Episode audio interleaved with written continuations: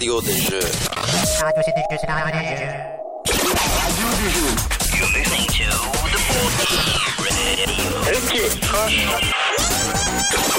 Bah, écoute la radio des jeux. Et toi, qu'est-ce que t'écoutes Bonsoir. Vous écoutez la radio des jeux. La température extérieure est celle d'une douillette soirée d'hiver et les issues de secours sont situées ici, ici, ici et ici. Si la cabine venait à être dépressurisée, n'oubliez pas de poser votre verre. Et ce soir, Albéric, Oui, salut Pierre. Mathieu, Salut Pierre. Boss Guten Tag. et moi-même accueillons l'homme qui fait tout lui-même. L'homme qui a fait son association de grandeur nature. L'homme qui a fait son magazine de jeux de rôle. L'homme qui a fait son auto-édition. L'homme qui a fait son label de jeu. L'homme qui a fait ses propres critiques sur Trick Track. Et même, ai-je ouï dire, l'homme qui a fait ses propres bières et sa propre moustache. Oh non.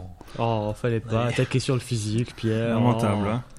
Cet homme, qui en plus a le très bon goût de partager son prénom avec Monsieur Montiage, c'est Guillaume Besançon. Bonsoir Guillaume, comment vas-tu? Ah bah, ça va très bien. Euh, bonsoir Pierre, bonsoir Mathieu, bonsoir Buzz, euh, bonsoir Alberic. Et bonsoir euh, chers auditeurs et auditrices. Il Voilà. y en a. Surtout les, les auditrices particulièrement. Tu, tu as raison, nous oublions trop souvent nos auditrices. Tout à fait. L'auditrice. Oui, il y en a une. Au sommaire donc ce soir, une émission pleine de révélations. D'abord, nous vous montrerons comment empêcher Guillaume de faire sa propre interview. Buzz nous révélera sur lui-même un détail ludiquement intime. Oui, mon jeu préféré Oh Et nous assisterons à un numéro de funambulisme de la part d'Albéric durant le fil rouge. Comme d'habitude. Enfin, nous apprendrons ce qu'il se passe dans la tête de Mathieu lorsque son ami imaginaire recrute des indices.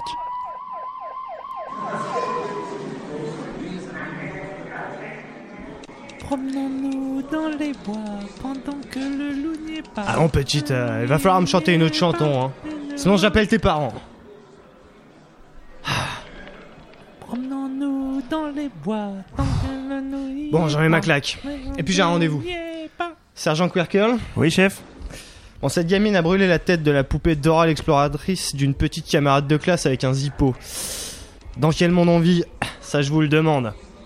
Bon, voyez ce que vous pouvez en tirer, mais je vous préviens, c'est une coriace. Bien, chef. Merci, sergent. Bonjour. Ah, vacherie, vous êtes trempé. hein. C'est vrai que c'est un putain de déluge dehors. Bon, tenez. Essuyez-vous le visage avec ces feuilles de score. Vous avez peut-être faim Euh, Je vais nous faire apporter des sandwichs. Oh. Yeah. Très bien. Alors tu veux devenir un dick pour notre section? Guillaume Besançon, d'origine européenne. Et c'est un peu pour ça qu'on a retenu ton dossier d'ailleurs. Parce qu'il nous faut un type qui parle l'européen. Quoi? L'européen, c'est pas une langue? Bon, bon, euh, c'est un détail, on réglera ça plus tard. Ton dossier est bon. T'as grandi dans la cité, Ouais, où il t'est jamais arrivé une tuile, et là je te tire mon chapeau. T'as fait tes armes dans le milieu du jeu, qui est tout sauf tendre. C'est prometteur. Alors, euh, je te fais le topo. Notre cible, c'est la Game Connection. Une bande de malfrats très organisée. Leur turf, c'est les jeux.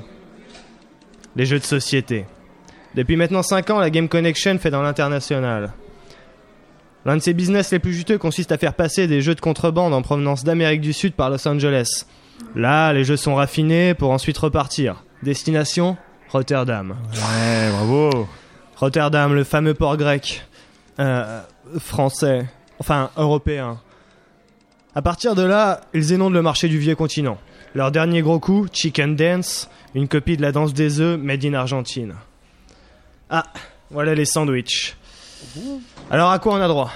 Alors, on a un thon, maillot, avocat et confiture, choucroute, sirop d'érable.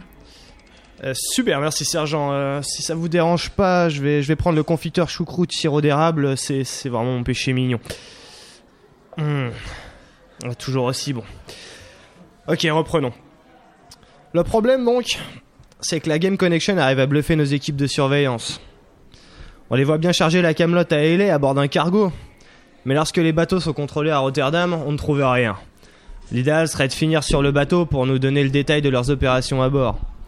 La première étape pour toi sera d'infiltrer le milieu. On manque cruellement d'informations sur ces types.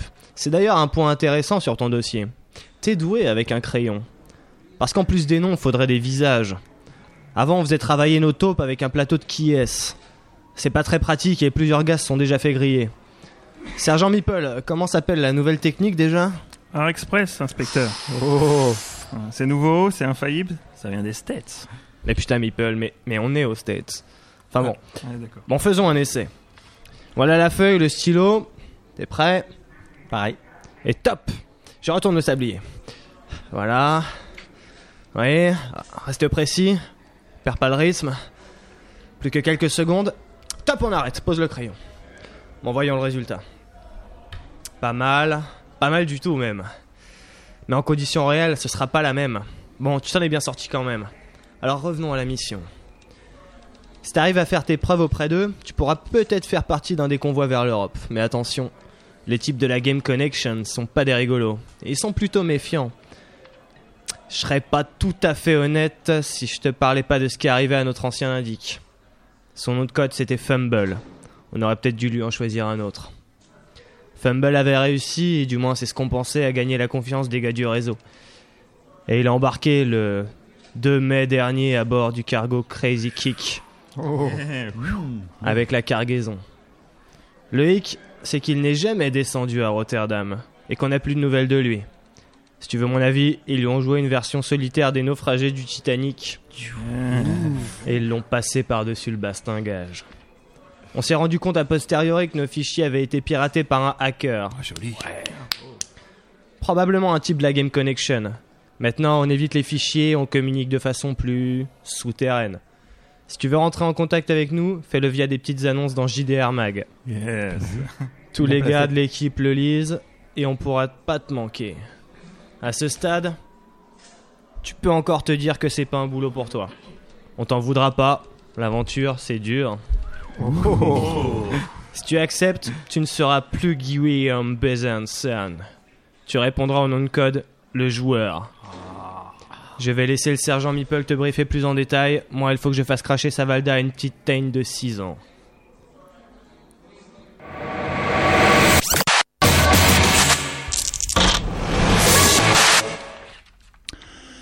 Désolé Guillaume pour cette entrée en la matière de l'inspecteur gamer. On sait que d'habitude il va pas mollo avec les témoins ni avec les indices. Ouais, je vois qu'il est sans pitié. hein. Et encore, t'as pas vu ce qu'il a fait à un type qui refusait d'expliquer les règles de brasse. On va commencer simplement, Guillaume. Qui es-tu? Alors qui je suis? Ben, Je m'appelle euh, Guillaume, euh, Guillaume Besançon, voilà. Je suis un bon père de famille, euh, trois enfants. euh, je suis joueur euh, depuis, euh, depuis euh, mes premiers souvenirs. Joueur de jeux de rôle euh, depuis euh, mes 10 ans. Voilà. euh, joueur de GN depuis mes... et organisateur de GN depuis mes 19 ans. Voilà. euh, j'en ai 38, j'en ai le double maintenant. Alors attends, attends, attends. 10 ans, 10 ans, 38, Boss. moins 28, euh, 84 Les jeux de rôle, non? Euh, ouais, ça doit être quelque chose comme ça. J'étais en sixième, ouais, 83, ouais, quelque Ouais, chose comme ça. c'est- vraiment l'année. l'année La boîte rouge, Ouais, voilà, la, boîte rouge. ça. L'appel du Cthulhu, euh, l'appel du Cthulhu en français. Ouais, alors nous, nous, nous, on jouait à donjon, quoi. Bon, on en, on est- on en est resté à donjon. On est resté à donjon pendant un bon bout de temps. on, on parle de quel donjon exactement? Le dragon. hein. Ouais, donjon, c'est dragon. Voilà. Oui, oui, quand même. Enfin, Non, Pierre, non, mais- Pierre, même Albéric le sait. Non, non, mais je veux dire, bon, c'est vrai que nos auditeurs, euh, c'est plutôt des gens, des joueurs de jeux de plateau, mais donjons et dragons, forcément. Ah quoi. non, non, moi je parlais du conflit générationnel entre D&D, D&D2, AD&D. Ah ouais, non, non, mais la boîte rouge, c'était le tout premier. Il y avait même pas, c'était même pas ADD, c'était Donjons et Dragons, quoi. Voilà, c'était à la base, quoi. 1983. Et donc euh, tu es passé directement, si jamais je résume ce que tu viens de dire, du jeu de plateau au jeu de rôle, non, du, excuse-moi, du jeu de rôle au grandeur nature. Ouais, enfin, ouais, j'ai- testé un peu à tout, quoi. Ouais, ouais. Et à part ça, qu'est-ce que tu as pratiqué d'autre comme, euh, comme activité? Au niveau activité en général ou activité, Activité ludique, ludique, ouais, activité bah, ludique. Alors moi, moi, je suis un joueur en général, j'aime tout. Euh, je suis accro à tout type de jeux, que ce soit les petits jeux cons ou les, les, les gros jeux euh, prise de tête, euh, les jeux en solitaire, euh, jeux vidéo, etc. Je suis complètement accro aux jeux vidéo. J'ai tout désinstallé parce que Sinon, je suis capable de jouer jusqu'à 4 heures du mat. T'es un, Euh, WoW, t'es un WoW, c'est ça? Ouais, alors, WoW, WoW ça a, du- WoW, ça a duré 4 mois. Euh, C'est- mais, et après, ouais, après j'ai dû arrêter Boss. parce que. Non, vraiment, tu tu t'es dit, euh, c'est pas possible, j'arrête. Enfin, Ouais, non, c'est c'est trop bon, WoW, c'est juste trop bon, quoi. Je veux dire, euh, Du coup, tu es Ah. un joueur de jeux vidéo qui ne veut plus jouer parce que euh, c'est trop bien. parce que c'est trop bien, exactement, ouais. D'accord. Bon, je me suis fait un petit League of Legends hier, mais j'étais très très raisonnable. À minuit, euh, dodo, quoi. Oh, bravo. Au nom de l'équipe, bravo. Et euh, les jeux de plateau dans tout ça? Alors les jeux de plateau, euh, ouais, les jeux de plateau, je, je suis pas un grand grand connaisseur de jeux de plateau. Je dirais par rapport euh, à ce que j'ai pu découvrir depuis que j'ai commencé à, en créer, à en éditer, etc. Euh, sinon, jeux de plateau, oui, je joue quand même depuis très très longtemps à tout type de jeux. J'ai- découvert les colons de Catane assez tard, mais c'est probablement un des jeux que je préfère. Euh, bien que je préfère les trucs un peu plus lourds, genre euh, Runta, Diplomatie, etc. Euh, voilà, ouais, jeux de plateau, euh, bah, je suis un curieux aussi. euh, J'aime bien découvrir des nouveaux systèmes, des nouveaux mécanismes. Runta, Diplomatie, c'est des jeux que je qualifierais de un petit peu anciens en termes d'âge en tout cas. Euh, t'as un jeu comme ça idéal que t'aimes ressortir et qui est ton jeu préféré de toute ta vie et qui te fait craquer quand tu le vois? Ouais, c'est un petit peu par, par période parce que forcément un, un jeu au bout d'une cinquantaine de parties on finit toujours par se lasser un petit peu même quand il est vraiment bien. Je dirais que mon jeu ultime ouais, c'est les colons de Catane. Je pense qu'au niveau euh, simplicité, faci- facilité à sortir, plaisir, renouvellement, un jeu au bout d'une cinquantaine de parties on finit toujours par se lasser un petit peu même quand il est vraiment bien. Je dirais que mon jeu ultime ouais, c'est les colons de Catane. Je pense qu'au niveau euh, simplicité, faci- facilité à sortir, plaisir, renouvellement de parties, euh, ouais c'est le colon de Catane. Tiens, ça fait longtemps que je m'en suis pas fait un petit donc. euh, Ouais, c'est, marrant parce qu'il y a, y beaucoup, il y a beaucoup de gens qui disent que c'est vraiment le jeu avec lequel ils ont découvert, entre guillemets, ce qu'on dit le, le jeu moderne, mais que maintenant ils y rejoueraient plus. Quoi. Ouais, non, moi, moi, je m'en referais bien une. Mhm. Quand vous voulez d'ailleurs, les gars. Ah, moi, ça fait longtemps que j'ai pas joué. Tes, tes colons de Catane de base avec les extensions. Ouais, plutôt de base, parce qu'avec l'extension, ma femme gagne toujours. C'est un peu énervant. Non, moi, j'aime bien le truc de base, j'aime bien la, li- la, la- la simplicité extrême euh, du, du truc de base. Et euh, ce que je trouve super intéressant d'ailleurs, c'est qu'on voit dans l'extension tout le travail euh, de, de Klaus Teuber, l'auteur. C'est qu'en fait, il avait prévu toutes les extensions dès le départ. Et il a simplifié son travail ensuite. Et, et, je trouve ça super fort. C'est- La difficulté dans la création, c'est justement de savoir sabrer des choses. Et euh, bah, il y, a- il y a une certaine pureté dans les règles. Enfin, c'est bien, quoi. Sur derrière, derrière t'admires, je pense qu'on y reviendra plus tard, mais t'admires le travail technique justement d'être capable de revenir à l'essence du jeu? Ouais, c'est euh, enfin c'est c'est c'est sûr, hein, c'est un, c'est un jeu extrêmement épuré euh, quelque part. Et euh, au niveau au niveau de travail d'auteur, ouais, c'est c'est assez extraordinaire. C'est, un jeu, c'est un jeu qui connaît un petit, un petit retour de flamme parce que dans Seven Wonders, euh, on a, j'ai vu ça, une extension. XN, ouais. Ouais. C'est, devenu une merveille du monde, quoi. Donc, euh, je trouve ça assez Bah, incroyable. C'est un peu Un ça. joli c'est- clin d'œil, ouais. Ouais, été un, jeu de transition, c'est-à-dire que euh, moi, avant les colons de Catane, je jouais qu'à des jeux qui se jouaient quasiment en un week-end, genre Diplomatie, Runta, etc. Qui tout d'un coup, on est passé à des jeux qui se jouaient en 2-3 heures. Et euh, ouais, ça a été une révolution. Je dirais que dans, le monde ludique, de temps en temps, il y a des révolutions. Et euh, euh, dans le monde euh, du jeu de rôle, dans le monde du jeu de plateau, etc. Et il y en a une, grosso modo, tous les 10 ans. Bah, les colons de Catane, c'était une des révolutions. Et je dirais que depuis les colons de Catane, d'ailleurs, on attend un peu la révolution suivante. Il y a des évolutions très fortes, hein, mais il n'y a pas eu de révolution depuis les colons de Catane au niveau du jeu de société. Je pense que le propre d'une révolution, surtout de l'avoir après coup, de, t'apercevoir que le jeu il a marqué les gens qui ont joué et qui continuent avec le temps à continuer d'y jouer. Ouais, c'est c'est sûr que pour euh, créer une révolution dans un domaine, euh, il faut que le truc qui révolutionne le domaine euh, soit bon en soi. Par exemple, Donjons et Dragons, c'était pas simplement le premier jeu de rôle, c'était un jeu de rôle qui était bon, quoi. Je veux dire, un bon donjon ou. ou... Alors ça, ça se discute. Hein. Ouais, alors justement, ça se discute, hein, mais là, là, on peut y passer. On, pourra, peut y passer faire- des heures, Ouais, ouais, on pourrait faire une émission en soi, mais euh, Donjons et Dragons, c'était pas juste un jeu de rôle, c'était un, un- un putain de bon jeu de rôle qui avait des, des bases extraordinaires au niveau du jeu de rôle. C'est-à-dire que le mec, il s'est pas dit juste, bon, alors euh, les, les joueurs vont faire des personnages et puis euh, ils vont euh, évoluer dans le monde. Il a, il a posé des bases qui nous paraissent mais complètement évidentes maintenant, tellement c'est intégré partout, mais qui à l'époque était absolument génial. Genre le, le système d'expérience. Ah, mais c'est un système que tu vois dans les jeux Boss. vidéo, quoi. C'est quelque chose. C'est un qui- système qui, oui, Ça n'existait pas, ça n'existait pas les Ah, jeux il- vidéo à l'époque. Il a inventé, ouais. non, ça c'est Il l'a inventé, donc. euh, Mais bon, pour en Et- débattre. et- sur non, la- non, mais le, le système, le système de points d'expérience, dans un, dans un système où on fait un peu un jeu de gestion finalement, parce qu'on défonce des monstres, on bute des, on défonce des, on récolte, on pile leurs trésors et on gagne des points d'expérience. Quelque part, c'est un peu un jeu de gestion. Le, le, le, le, fait d'introduire un, système de points d'expérience, ça veut dire qu'on fait évoluer son personnage. Et qu'est-ce que c'est qu'une bonne histoire? Une bonne histoire, c'est une histoire où le personnage évolue. Et ben là, il évolue de façon basique, mais il évolue et c'était super puissant. Il y, a plein de trucs. Il y a le, fait d'avoir mis le charisme, euh, d'introduire le charisme dès le départ euh, dans les caractéristiques, le fait d'avoir fait des classes de personnages, tout ça, ça paraît mais évident aujourd'hui, mais à l'époque, c'était juste génial. Quoi. C'était même un peu en avant, quoi. C'est-à-dire que moi, j'ai toujours pensé que Gary Gygax, si on lui avait donné, chaque, chaque, chaque fois qu'on avait vendu un jeu vidéo, genre dans World of Warcraft, on lui avait donné un dollar à chaque fois, parce que franchement, les, les systèmes de classe, les systèmes d'expérience, il serait devenu millionnaire. Mais comme tous, les, tous les grands génies, il a dû mourir pauvre. Il a, je crois qu'il n'a pas vraiment voulu, euh, comment dire, euh, euh, déposer le- l'idée du système de jeu de rôle. Parce qu'avec son compère euh, Dave Arneson, je sais pas, je, je sais pas si je ouais. Aronson, voilà. Ils avaient un petit différent sur qui avait inventé quoi exactement. Et c'est vrai que quelque part, euh, tous les jeux de rôle sur table, les jeux de rôle euh, vidéo qui ont suivi derrière, euh, clairement, ce sont les descendants de Donjons et Dragons. Et on aurait pu dire, ben voilà, c'était le mec, le mec qui avait inventé ça au départ, c'était Gary Gygax. Mathieu? Oui, c'est vrai que mais la, le mérite de Dédé, c'est d'avoir, euh, on va dire, euh, une tête au-dessus de, de la masse. Mais c'est vrai qu'à l'époque était très séminal et en tout Alors, cas dans les- Séminal, Séminal, est-ce que tu peux expliquer pour, pour expliquer pour nos, je pourrais pour, nos, expliquer, pour mais- nos auditeurs aussi je pourrais expliquer, mais ce serait sale. euh, On est à la radio, tu sais. c'est- Il n'y a pas d'image. dis- disons créative, euh, pendant laquelle effectivement c'est assez fou tout ce qui se crée niveau système de jeu dans cette communauté de gamers au- et de wargamers aux États-Unis.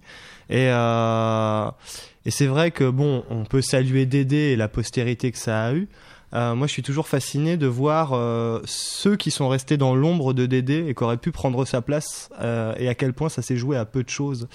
Euh, tu tu t'es aussi intéressé à ce qui se faisait à l'époque euh, sur euh, Non, à l'époque, à l'époque, vraiment, je ne faisais que jouer à D&D, un petit À- peu à l'appel de Cthulhu. À 10 ans, c'est difficile, hein, quand même. hein. tu m'étonnes Et euh, non, je pense que le, justement, ce qui est, ce qui est, ce qui est, ce qui est assez étonnant, c'est que le jeu était euh, bien fichu euh, dès le départ, enfin dès le premier jet, c'était un, vrai jeu de rôle avec toutes ses composantes. Après, euh, les joueurs en faisaient ce qu'ils voulaient et ce qu'ils pouvaient, hein, c'est sûr. Et on peut faire du jeu con et chiant avec euh, D&D. Mais ouais, non, c'était bien dès le départ. Après, c'est vrai que le, il a, il, il a, enfanté énormément de descendants. On peut se demander si c'est bien ou si c'est pas bien justement le fait que les joueurs aujourd'hui, déjà un petit peu à cette époque, mais aujourd'hui plus que jamais, sont complètement dispersés dans des systèmes et dans des univers complètement différents, qui fait que euh, quand des- deux, deux joueurs de deux tables différentes euh, se réunissent, bah, ils n'ont pas un système en commun, donc et, bah, il faut apprendre le système de l'autre, etc. Donc euh, on peut dire ouais c'est bien, ouais c'est pas bien. Il y a un débat. Mais tu, tu, trouves, tu trouves pas que c'est un peu le, le comment s'appelle la spécificité du jeu de rôle quoi par rapport au jeu de plateau? Le jeu de plateau, on a une règle, elle est bien précise, elle est bien carrée, et on doit la suivre. Bon, on peut se planter euh, dans la règle, planter dans les interprétations, mais globalement, deux personnes qui jouent euh, au colon de Catane, ils, joueront de la même façon. Alors que deux personnes qui jouent à Donjon Dragon, c'est ça peut vraiment, vraiment avoir rien à voir. Ouais, c'est sûr. En plus, euh, bah, d'une table à l'autre, les gens euh, customisent leurs règles. Et puis, donc, il y a, toute la théorie du jeu de rôle hein, là-dessus, sur les, les- à, à quoi jouent les gens? Donc, il y, a les, gens qui jouent un système simulationniste où ce qui les intéresse, c'est simuler, vraiment euh, bah, des, personnages, des guerriers, etc. euh, si- simuler au plus près de la réalité. Bon, il y a des gens qui veulent raconter une histoire et euh, il y a des gens qui font de la gestion, qui gèrent leurs personnages et qui, et qui jettent des dés et font des stats. Donc déjà, c'est trois caractères complètement différents. Et là-dedans, il y a des cas, des sous-sous-cas. Euh, et puis il y a des gens qui, qui disent bon bah tout ça c'est pas très grave et l'important c'est de s'amuser. Moi je fais partie un peu de ces gens-là. Albéric? Oui, justement, je voulais te demander dans quelle catégorie tu t'inscrivais. Ouais, alors moi, moi je pense, à, je pense à un truc fondamental, c'est que euh, pour prendre son pied euh, dans un jeu de rôle, il faut que les autres prennent leur pied. Donc en fait, je m'adapte au style de jeu des autres, que je sois joueur ou MJ. Et une bonne table, en fait, euh, tout le monde s'adapte aux uns et aux autres. Et il y a de la place pour le mec bourrin qui s'éclate à, à, à trucider du monstre. Et il y, a la, il y a la place pour le mec euh, qui aime un peu réfléchir. Il y a la place pour le MJ euh, qui est en train de, de dérouler sa campagne où il refait le monde. Et euh, voilà, si on cherche le plaisir de l'autre, on va trouver son propre plaisir. Boss? Tu te rends compte que dans l'espace de deux minutes, tu as parlé de simuler, de prendre son pied et de plaisir, et qu'on n'a pas fait une vanne. Ouais, non, c'est c'est vrai, je, vous êtes pas mal retenu quoi. Ah ouais, non, l'effort là. Bon, on passera cette émission après 22h. Vous êtes sur la radio des jeux. Moi, ce que, ce que je trouve intéressant dans, dans ce que tu dis, enfin, je, je crois, t'avais une question? Non? Excusez-moi, c'est que derrière ça, j'ai l'impression que tu as, une espèce de, volonté d'englober toute la communauté, de voir tous les rôlistes comme une seule communauté au final, quel que soit le type de jeu de rôle qu'ils pratiquent, qu'ils soient dans le, dans le, dans la, le maître fan, j'ai envie de dire un peu brut, ou alors l'espèce de jeu euh, onirique et subtil auquel euh, finalement on comprend pas grand-chose en ouvrant le livre. Oui, alors bah, la, la communauté rôliste, euh, est-ce que c'est vraiment une communauté? Parce qu'en fait, il y a, je dirais qu'il y a 10% des rôlistes qui sont dans la communauté, qui font vivre la communauté, qu'on retrouve sur le net, qu'on retrouve dans les conventions, euh, qui créent des choses, etc. Et puis après, il y a 90% des rôlistes, c'est des gens, ils jouent avec leurs potes euh, depuis un an, 10 ans, euh, 30 ans, toujours les mêmes. Et euh, voilà, ils ont construit leur groupe, ils ont construit souvent leur, système de règles, leur univers, etc. Et leur communauté, bah, c'est leur, leur, petit, leur petit groupe. Mais ceci dit, voilà, quand deux rôlistes se rencontrent, même s'ils sont complètement différents, ils ont toujours des trucs à se dire. Et, euh, et je pense qu'il y, a, ouais, y a vraiment un esprit, il y a une sorte de, confiance qui se crée immédiate euh, entre deux personnes qui jouent au jeu de rôle. Euh, et puis après, bah ouais, les, gens ont des façons différentes de jouer et des façons différentes d'approcher le truc. Mais on peut toujours trouver son, son pied dans un, dans un nouveau groupe. Quoi. Il recommence. Et donc au milieu de tout ça, il y a, bah, il y a par exemple, les... moi je me souviens quand je faisais le jeu de rôle, en tout cas le, magazine central qui était à l'époque Casus, mais il y a les magazines de jeux de rôle ou périodiques de jeux de rôle, qui sont une espèce de trait d'union au milieu de tout ça. Oui, bah justement, euh, c'est pour ça que j'ai voulu lancer Jeu de rôle magazine. Euh, C'était il y a 4 ans. Euh, Caius Belli euh, venait de mourir. Et puis je me suis dit, bon, bah, c'est un petit peu ballot. En fait, on remarque assez souvent qu'une communauté, quand elle n'a pas son journal papier, elle meurt même à l'époque d'Internet. Et je me suis dit, c'est important qu'il y ait un journal papier. Donc euh, j'ai envoyé un petit message sur euh, différents forums que je découvrais complètement à l'époque parce que je faisais partie de ces 90% de joueurs qui ne jouaient euh, qu'avec leurs potes. En disant, ouais, ce serait pas mal si on faisait un truc, si on faisait un magazine sur les jeux de rôle pour que ça continue. Et, et puis bah, très rapidement, des gens d'un très bon niveau sont venus me rejoindre.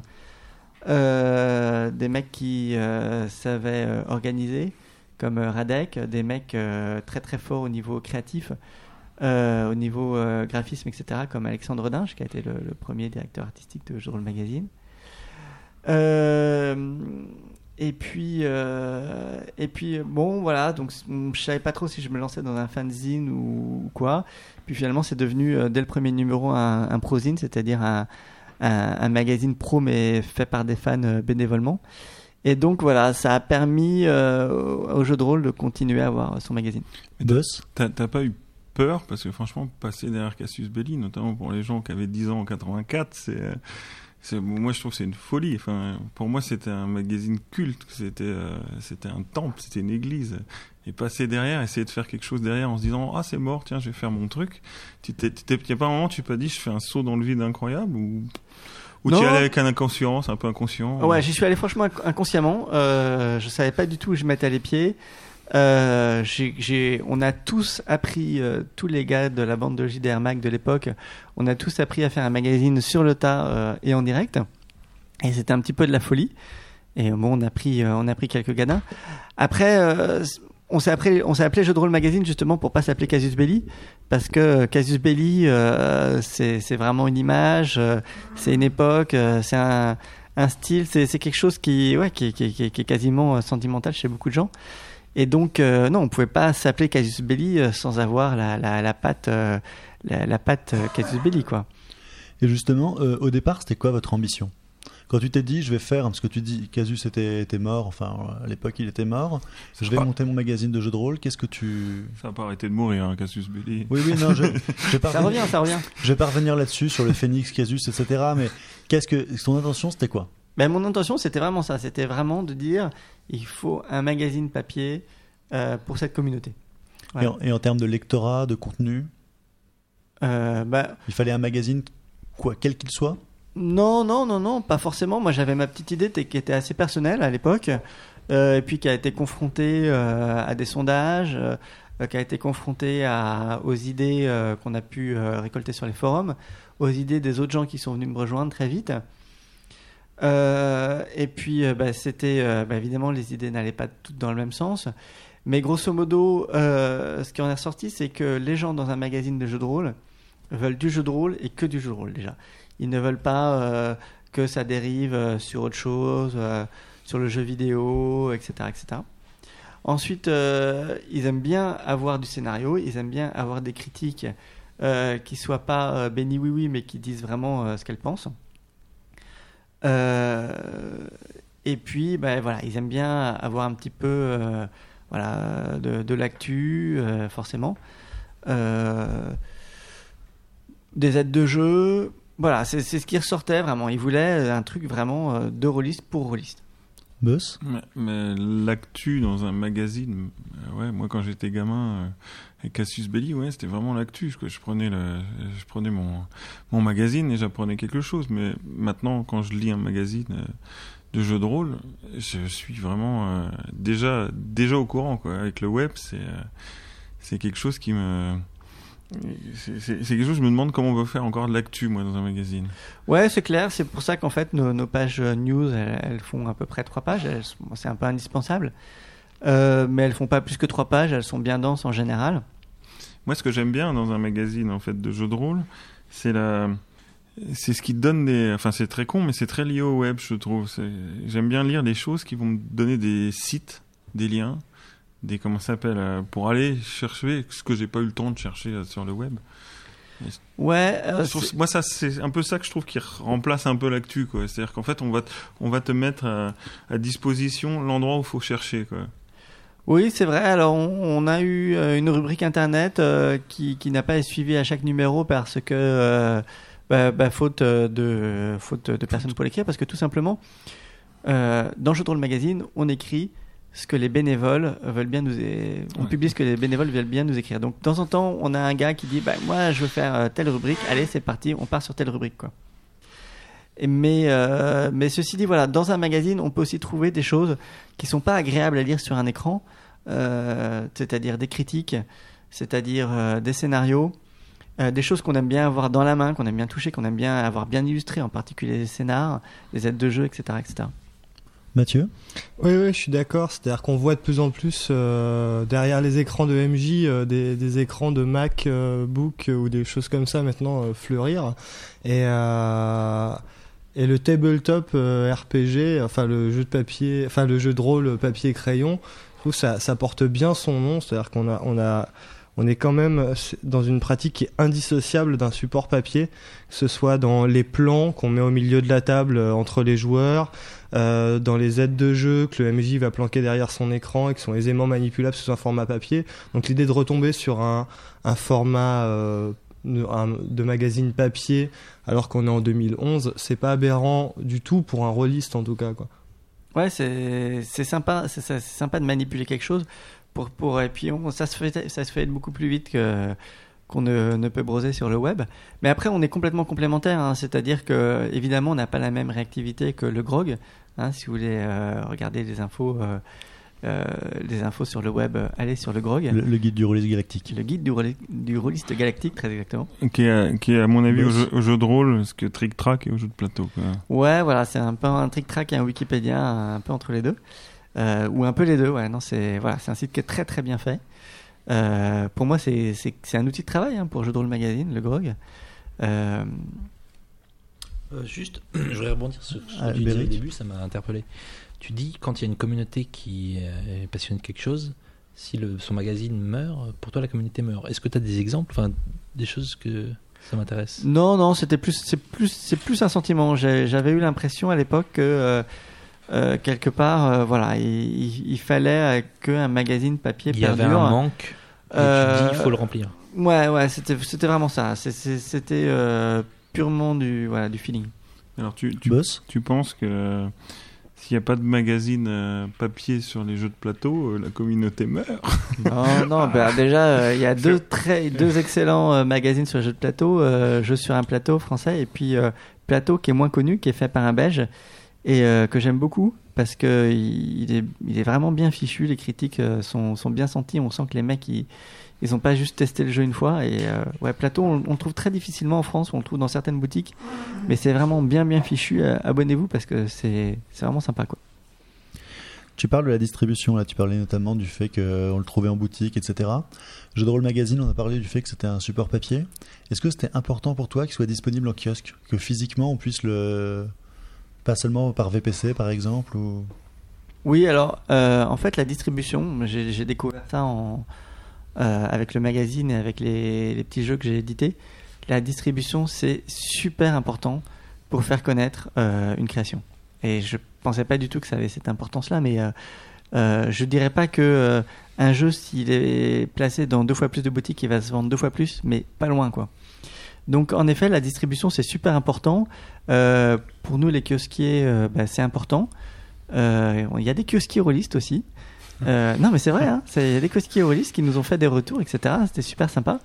Et, pareil pour les jeux, les boutiques c'est super important. C'est-à-dire que si aujourd'hui tout le business des jeux, de la vente des jeux passait sur le web, bah, ce serait une catastrophe parce que les, les, les- les boutiques aiment les jeux. Les, mecs, euh, les mecs dans les boutiques euh, testent les jeux, ils les testent pas tous, mais ils en testent un, certain nombre. Et c'est eux qui, c'est ces jeux-là qu'ils vont mettre en avant parce qu'ils les aiment, parce qu'ils les ont testés, etc. Et euh, ouais, c'est très très important. Et alors le kiosquier rôliste, il te dit quoi? Il te dit bonjour monsieur Besançon, j'ai mis votre magazine à la place de, à la place de Voici, mais la couverture sur culte, c'est pas trop passé?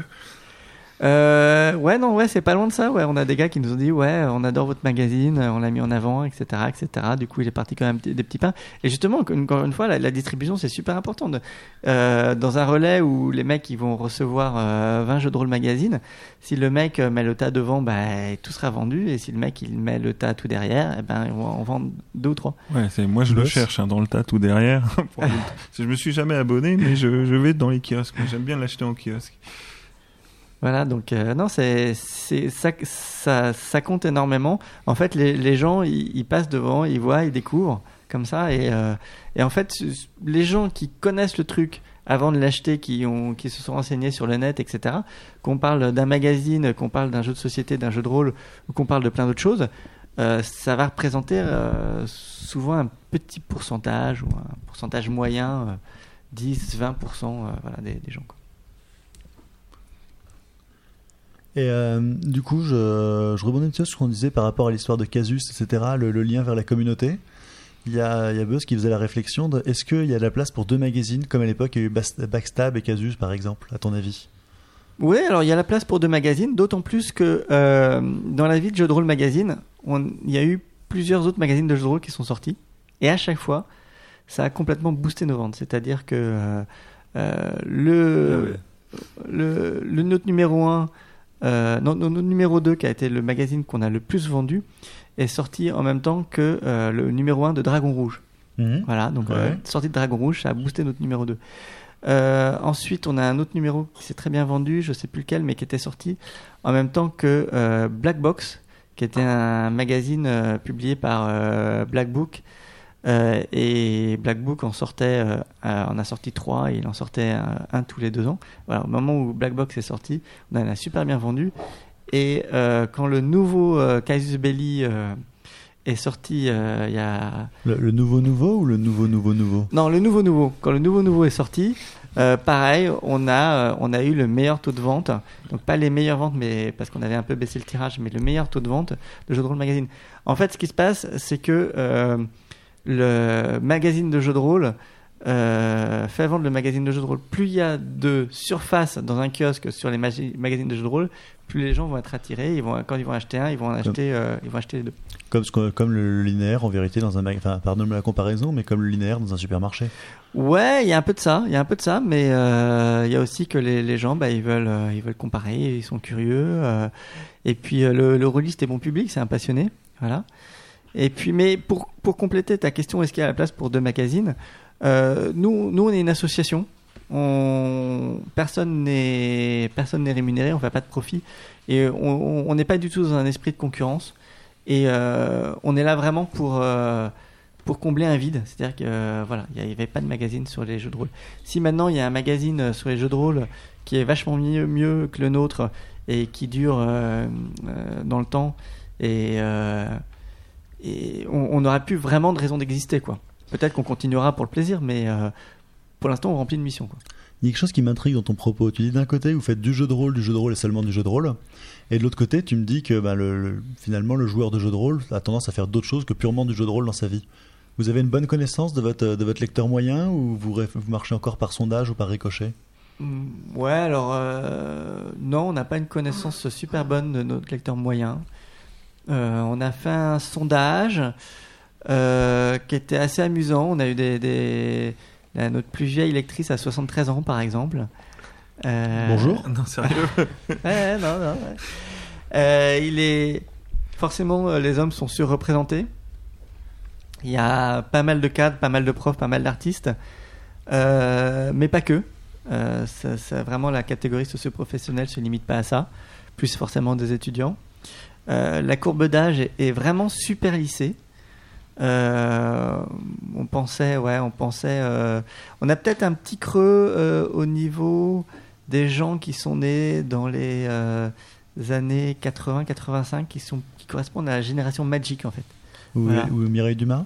Ouais, ou- ouais, peut-être Mireille Dumas aussi, ouais, mais plus peut-être. Moi, je sais pas en fait, j'en sais rien. Tu me fais un peu mal, Pierre. Là. Je Ouais. ne suis pas la génération Mireille Dumas. quoi. À 10 ans, pendant, à 10 ans l'époque de Mireille Dumas, ça doit être dur. Hein. C'est c'est pas la même époque. Hein. Et juste un petit aparté. Euh, je, je voulais t'en parler tout à l'heure. Euh, L'épisode magique, toi, tu es rentré dedans, t'es passé à côté. Comment ça, t'as vécu ça? Ouais, non, j'ai joué à Magic, mais euh, pas à fond. En fait, euh, moi, je suis un, un gamer euh, qui s'intéresse à tout, vraiment un, un- un joueur euh, qui aime, qui est passionné de jeu, mais qui est pas, euh, qui est pas euh, passionné forcément d'un truc en particulier. Et puis, euh, je reste très, très raisonnable, donc très raisonnable. Donc, euh, ouais, j'ai pas mal joué à Magic. Bon, je suis pas tombé dans la collectionnite aiguë non plus. D'accord. Mais euh, Magic, euh, c'est vraiment un, jeu extraordinaire. C'est une idée euh, lumineuse, quoi. Boss Alors, moi, j'avais une petite question. euh, sur, la couverture de Jeux de rôle magazine, il y a un dé de 20. Ouais. Un dé- Un dé à 20 faces. hein, pour, Ouais. pour les, Ouais, les on, rares, on nous a déjà posé la question. les rares platés, Tu veux vous que je te réponde Bah, Au numéro 21, on passera avec un descend. un dé 100. Ah ouais, Voilà. vous êtes ambitieux. Parce que moi, j'allais te demander si c'était un dé 30. tu vois. Ça existe, hein, le dé de Ouais, 30. ouais, hein. ça existe. Il n'y a pas beaucoup de jeux qui l'utilisent. Mais c'est pas un polyèdre régulier. alors, euh, en même temps, le D10 non plus n'est pas un polyèdre régulier. Donc là, on est quoi Au 16e, c'est ça? Alors là, euh, on est au numéro euh, 16, ouais, tout à fait, voilà, avec euh, euh, une couverture euh, qui représente Daenerys euh, du Trône de Fer, pour ceux qui ont lu euh, la série. Je sais pas si Alors, je peux pour, les auditeurs qui n'ont pas le visuel, Guillaume est en train de brandir Jeu de rôle magazine fièrement. Voilà. Magnifique. Tout à fait, je le montre à mon micro, je sais pas si vous le voyez. Et donc on voit une euh, belle euh, jeune femme euh, avec un décolleté profond dans lequel euh, reluque un, un dragon vert. Et donc voilà, c'est une euh, couverture de, euh, trône de fer parce qu'à l'intérieur, il y a un kit de démarrage pour ceux qui veulent jouer au trône de fer jeu de rôle avec euh, le système de règles qui est super original parce que il y a un vrai système pour gérer les conflits sociaux, un petit peu comme un système de combat.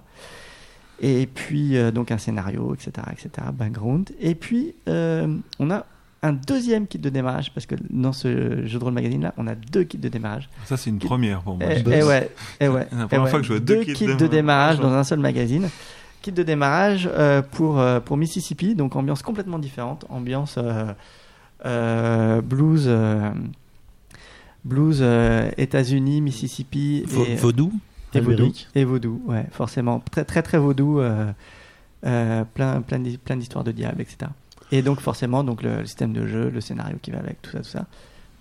Moi, une question me brûle les lèvres. Euh, tu as parlé de la couverture. Est-ce que le décolleté, c'est important sur une couverture de magazine de jeux de rôle? Alors j'en sais rien. J'en sais rien, mais ceci dit, notre meilleure vente, notre meilleure vente, c'était quand même le numéro 2. Et euh, c'était une sorte de mi-démon, euh, mi-sirène euh, qui était quand même pas mal. Donc ça compte. En même temps, euh, les couvertures des ombres d'Estérène cartonnent à chaque fois. Donc euh, ouais, c'est difficile. On sait pas trop, on sait jamais trop euh, ce qui fait qu'un jeu de rôle magazine marche bien ou pas. Si c'est la couve, si c'est le contenu, si c'est le contenu du numéro précédent. Peut-être que les gens ils ont bien aimé le contenu du numé- numéro précédent, donc ils achètent le suivant. Impossible à dire. Et donc, dans le même temps, quand tu parles, quand tu dis que les gens veulent le, le suivant ou le précédent, vous faites des demi-numéros pour, Oui, alors- pour les aider à attendre. C'est Ouais, gentil. c'est un peu ça, ouais. On fait des demi-numéros euh, sur le net. Euh, on, on sort des numéros en PDF pour mettre euh, bah, tout ce qu'on n'arrive pas à mettre comme contenu dans le magazine papier. Fais comme si tu n'avais rien entendu. Et donc, euh, voilà, donc c'est des petits numéros gratuits en PDF. Je pense qu'on va en faire un euh, quelque part en, en février aussi, avec euh, autour d'un scénario.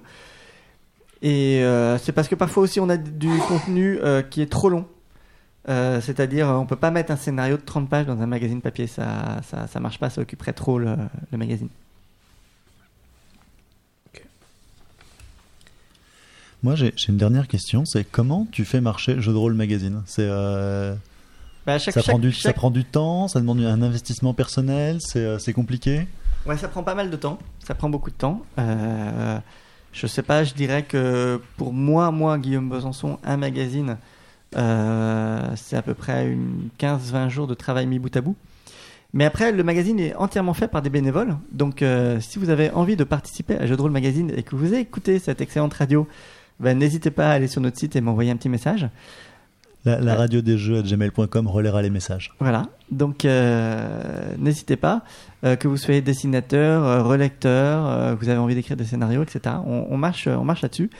Mais et, et ce qui est assez extraordinaire, c'est que chaque jeu de rôle magazine, jusqu'ici, ça a été une sorte de miracle. C'est-à-dire que je ne savais pas comment on allait le faire le prochain, et à chaque fois, il y avait quelqu'un, il y, avait des qui se pointaient, qui disaient moi je vais faire ça, et moi je vais faire ça, et moi je vais faire ça. Et à chaque fois, je savais pas quel coup on allait mettre, et à chaque fois, des dessinateurs qui me contactent en me disant ah ouais j'aime bien votre magazine, c'est super. Et puis je regarde leur, euh, leur portfolio en ligne et puis euh, je vois des trucs extraordinaires. Je dis, et on peut avoir ce dessin Ouais, vous pouvez avoir des dessins. Enfin, à chaque fois, c'est chaque fois c'est un miracle en fait, puisque c'est entièrement basé sur le bénévolat. Euh, bah, du jour au lendemain, on pourrait arrêter de faire un prosine et puis tomber dans le fanzina, mais ça n'arrive jamais. Euh, et, et voilà, c'est c'est ça qui est assez euh, assez magique en fait. Et euh, les choses sont en train de changer parce que là, on est en train de prendre de l'avance sur les prochains numéros, ce qui n'était jamais arrivé dans l'histoire de Jeux de rôle magazine. Alors, nous, on sait pas faire Boss. ça trop à la radio des jeux. Hein. on prend plutôt du retard. hein, donc. Et donc euh, voilà, donc le numéro 17 là, il est, il est bouclé. J'ai plus que l'édito à, à rédiger. Je manque un peu d'inspi. Et puis euh, donc le numéro 17 va être euh, complètement euh, étonnant parce que ça va être un double numéro. Euh, 50% sur la littérature fantastique et 50% sur le, jeu de rôle, un, mag, un JDR mag classique. C'est une exclue radio des jeux? Non, non, ça c'est pas une exclu radio déjà, mais je vais Ah, vous en donner. mince, un- merde. je, vais, je vais vous raconter un petit peu tout, tout ce qu'on est en train de faire d'avance sur Jeu de rôle magazine, et puis là il y aura un petit peu d'exclus. Donc, mais déjà sur le numéro 17, euh, là encore c'est une sorte de miracle. Un, un- un gars, euh, un gars que, que je rencontre euh, par le net, et puis on se rencontre dans la vraie vie. Et, euh, Bon voilà, et puis on, on fait pote, et puis il dit bah ouais moi je ferais bien, je ferais bien une partie littérature fantasy, et puis ouais bah vas-y, et puis le mec il me dit bah voilà bah j'ai une exclue, euh, j'ai travaillé pour toi, j'ai travaillé pour le jeu de rôle magazine, bah écoute on va avoir une exclue, euh, une, une interview exclusive de J.R. Martin, on va avoir une, une interview exclusive euh, de Robin Hobb, on va avoir une, une, une- interview exclusive de John Hall, le dessinateur du Seigneur des Anneaux. Et puis voilà, et puis Stéphane Marsan va aussi nous faire un petit, un petit, un petit texte de 3-4 pages, et puis on va avoir une nouvelle de Intel, etc. etc. Je disais, ah ouais, bah écoute, c'est bien, vas-y, envoie. C'est c'est votre reconversion en magazine littéraire fantastique? Non, non, non, non, surtout pas, non, non, on reste 100% jeu de rôle. Mais, mais voilà, je pense que le, le rôliste euh, euh, s'intéresse au s'intéresse au jeu de rôle, s'intéresse, excusez-moi, C'est la bière, ça. S'intéresse à Il n'y a pas d'alcool à la radio du jeu. Limonade, bière, enfin. limonade. limonade. Ouais, ouais, elle est forte la limonade. Et donc, euh, non, c'est euh, qu'est-ce que je racontais? J'ai oublié. Ouais, donc on va rester 100% jeu de rôle. Et donc, euh, mais voilà, tout release s'intéresse forcément à la littérature fantasy. Moi personnellement, je, je lis assez peu et en fait. euh, euh, différents articles de Jeux de rôle magazine m'ont fait découvrir aussi des auteurs et, euh, et je trouve ça assez sympa. Je, je suis en train de lire l'Assassin Royal en ce moment et euh, c'est vachement bien. Albéric? Là, je sens que, tu es plutôt chaud. tu allais nous parler d'exclus. Ah ouais, alors je vais vous parler je de suis sur les dents. Ouais, alors Non, parce que si, tu parles de fantaisie avec Alberic, ça lui passe au-dessus du crâne. Par hein, contre, si tu lui parles d'exclus, ça- D'accord. Alors, je vais vous parler de, de- de tous les thèmes des jeux, des jeux de rôle magazine, donc euh, entre maintenant euh, et euh, septembre 2012, mais j'ai directement allé à l'exclu, donc fin 2012. Fin, fin 2012, euh, ben, euh, fin 2012, la, la fin du monde aura eu lieu. Donc vrai. fin 2012, voilà, on va vous faire un spécial post-apo. C'est une idée de sulfure, euh, ça lui est passé par l'esprit euh, avant-hier. Et on a dit, top là, voilà, on va faire un spécial post-apo. Post-apo. Mais, mais on sera tous 2012. morts, c'est bête. Ouais, mais c'est pour les survivants, faut qu'ils jouent encore au jeu de rôle parce que euh, il faut qu'ils gardent un petit peu l'espoir et qu'il y ait des sourires euh, euh, dans, dans, dans les foyers euh, de radioactivés. Show must go Gosse. on. Voilà, exactement. ça, ça manquait d'entrain, je trouve. Voilà, et puis sinon, bah alors, des- ce qu'on ce qu'on a dans les, dans les tuyaux, euh, on a euh, un spécial steampunk dans les, dans les tuyaux. Ah. Ensuite, euh, j'ai parlé du numéro 17 Special Fantasy, mais le numéro 18 c'est un- sera un Special Fantasy numéro 2, tellement on avait de bonnes choses à raconter.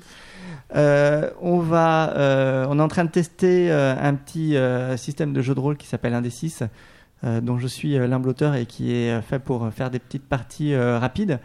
Genre, vous avez envie de vous faire une petite partie là, à la sauvageonne, mais le problème, c'est que vous n'avez pas envie de passer la soirée à créer votre perso.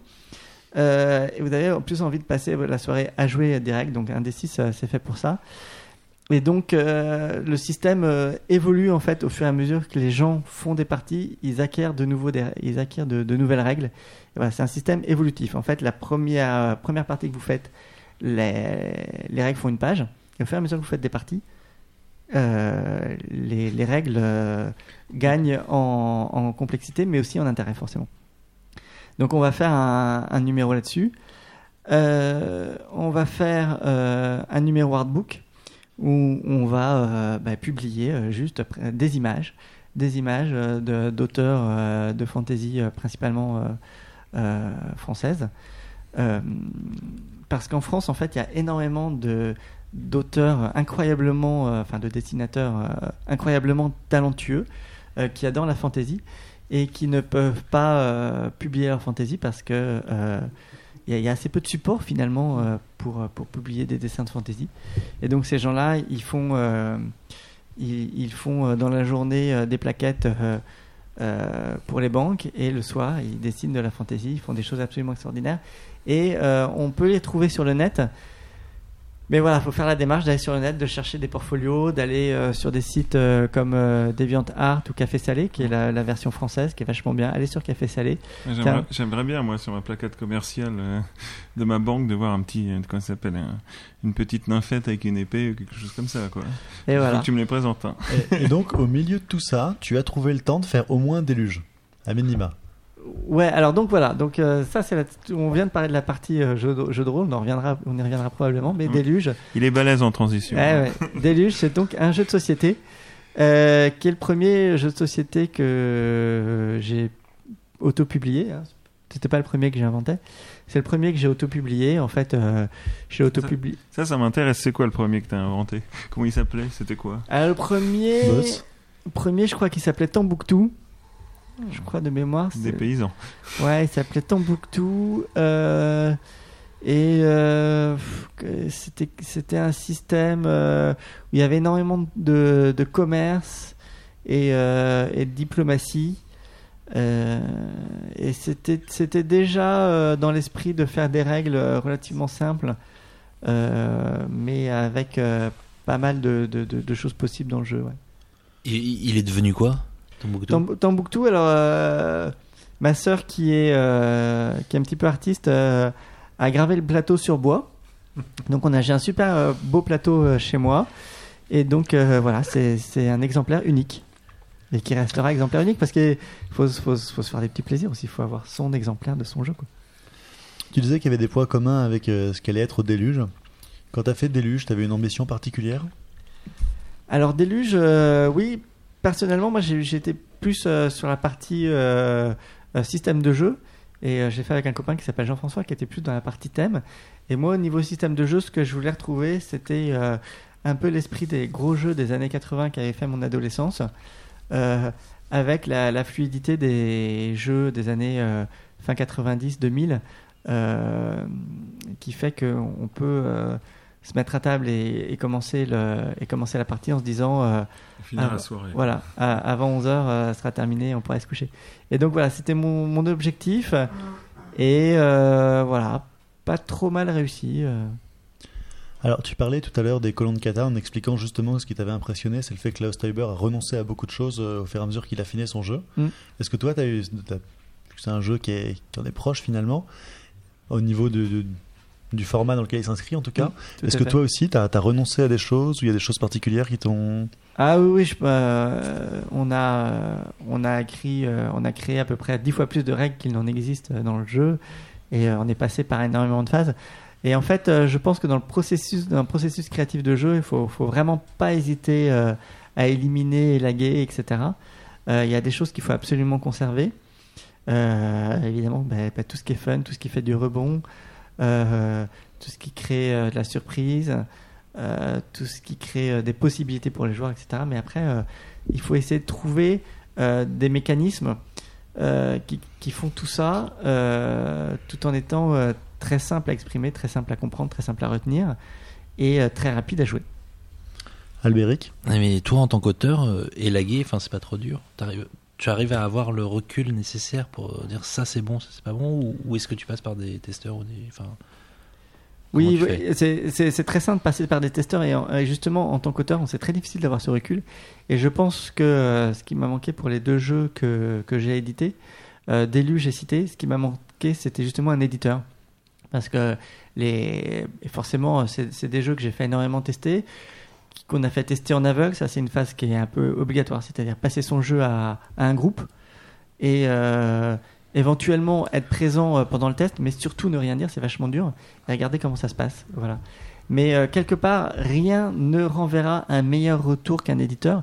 Et je pense que euh, dans tout processus créatif, on sous-estime souvent l'éditeur, que ce soit créatif, création de jeu, création, je sais pas, de film ou n'importe quoi.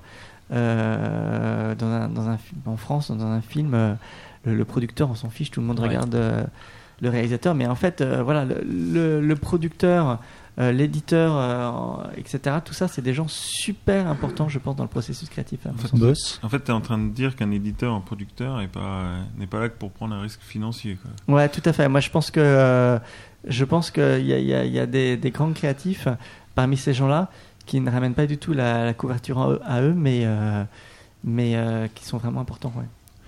Il y a un moment où tu t'es senti perdu dans le fine-tuning. Typiquement, tu hésites entre trois règles où il y en a forcément deux qu'il faut garder, mais tu sais pas lesquelles, ou alors est-ce qu'il faut rajouter une case en plus sur le plateau ou en moins Ce genre de grand dilemme finalement qui, qui relève du pur choix et de la décision au final. Oui, alors bah, moi personnellement, au niveau de mon caractère, euh, s'il y a trois choix qui équivalent à peu près euh, à, à la même chose, je choisis très vite. euh, donc, euh, je, Tu tires un n'y dé. il y a pas de problème, je, je jette un dé, ouais. Mais euh, après, le fine tuning peut être super important et parfois de tout petits détails peuvent faire des différences énormes dans un jeu. Donc euh, oui, dans ça, ça, ça peut être très très long. Et puis parfois, en effet, on peut se perdre dans des détails alors qu'il faut remettre en question euh, des principes euh, généraux. En fait, vraiment, créer un jeu, c'est super long. J'ai été, comme j'étais à la fois auteur et éditeur d'autres auteurs, euh, je peux dire que été confronté parfois à des, auteurs qui ne se rendaient pas compte euh, de tout le travail que c'était de euh, d'amener un jeu de l'idée jusqu'à le moment où c'est éditable. Et il faut vraiment pas sous-estimer ça. Parfois, on a l'idée, c'est immédiat, comme un petit jeu qu'on a édité avec Christophe Rimbaud qui s'appelle Sandwich. Il y a eu l'idée, c'était génial, on s'est éclaté. Euh, dès la première partie, je ne sais même pas s'il y a des choses qui ont été vraiment changées depuis cette première partie. On a fait énormément de tests, énormément de modifications, mais je crois qu'on est revenu euh, à peu près au début. Euh, Et, euh, et voilà, mais ça, ce genre de truc, je pense que c'est assez exceptionnel en général. Un jeu, surtout un, un bon gros jeu de gestion, euh, c'est euh, un an, deux ans, dix ans de maturation, quoi. Albéric Moi, je suis assez d'accord avec toi sur Sandwich, que je trouve d'une évidence euh, rare. Enfin, moi, j'a- j'adore ce jeu. Euh, mais ça reste un jeu de 5-10 minutes. Donc, comme tu dis, un jeu de gestion, euh, arriver à ça directement, ça, semble complètement impossible. Ouais, non, je pense, que oh, ça n'arrive jamais sur un gros jeu de gestion. Mais après, même un party games euh, genre Art Express, par exemple, quand j'ai eu Art Express, j'ai trouvé le principe vachement bien. Mais après, j'ai eu beaucoup de mal à, faire, à dialoguer avec l'auteur. Euh, et au final, euh, j'ai fait les, les tests et les, les modifs moi-même. Euh, parce que, euh, ouais, souvent, euh, un certain nombre d'auteurs, enfin, quand, surtout quand c'est leur premier jeu, ils pensent que voilà, ils, ben, ils ont l'idée, donc c'est bon. Et puis après, on édite Ouais. le jeu, mais ça se passe pas comme ça, ouais. Tu parlais quand même de deux formats de jeux différents. Tu disais notamment que, notamment Déluge était un jeu de gestion à tes yeux. Enfin, tu as utilisé ce terme-là. Ouais. Tu considères que c'est un jeu à l'allemande? Ou Oui, parce que- clairement, euh, clairement, Déluge, euh, c'est un jeu à l'allemand, ouais, tout à fait. ouais. Mais pas un jeu à l'américain où il y a de la baston et de l'esclavage. Euh, si, quand même un petit peu. Ouais, le jeu qui est vraiment joué à l'allemande, c'est euh, Cité, qui est, euh, qui est un peu le descendant de Déluge. C'est-à-dire que j'ai fait Déluge et puis après j'ai fait Cité dans le même esprit, mais en même temps c'est complètement différent. Mais ouais, le jeu, vrai jeu à l'allemande, c'est Cité. Et je l'ai bien vu, là j'étais à Essen, où j'avais rempli ma voiture à rabord de de caisses de, de cité et puis une fois que j'avais les caisses de rentrée pub ben, j'ai glissé des jeux dans les interstices et euh, ben, j'ai tout, tout, tout été vendu le, le vendredi euh, le vendredi matin et euh, après jusqu'au dimanche ben, j'ai- j'étais tranquille quoi ils sont fous, les, ces les- Allemands. les Allemands ont, ont adoré euh, le, le, le- le- adoré cité quoi Euh, c'est vraiment ouais ça c'est vraiment un jeu allemand ouais. Avant qu'on donne la parole à Buzz qui va encore dire tout le mal qu'il pense des jeux à l'allemande. euh, moi, il y a une question. Euh, tu disais que Jean-François était, avait été en charge de la partie thématique, etc. Est-ce que le thème très écolo, finalement, de Déluge, c'est une volonté de changer le monde C'est un thème plaqué C'est une opportunité C'est deux choses qui s'imbriquent?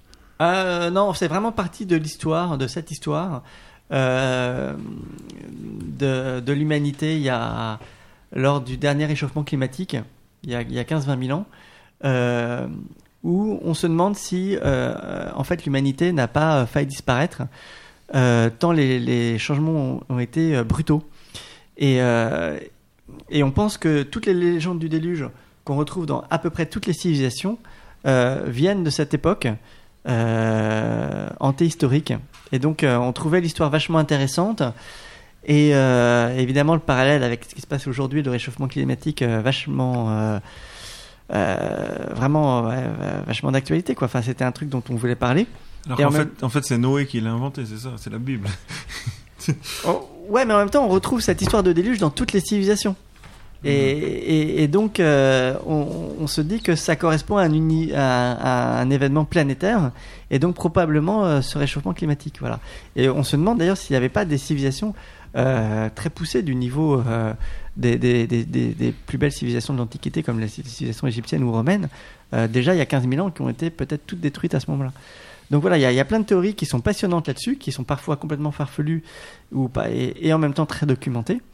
Et euh, on se disait, mais c'est ce qui a pu se passer à cette époque-là, c'est extraordinaire. On avait plein d'idées, et on, voilà, on a envie, on a eu en- en- envie de mécaniser le truc. euh, voilà. Et donc, à propos d'Antiquité, je crois qu'il est temps de laisser la parole à Buzz qui va, comme je l'ai promis, nous révéler quelque chose de très intime.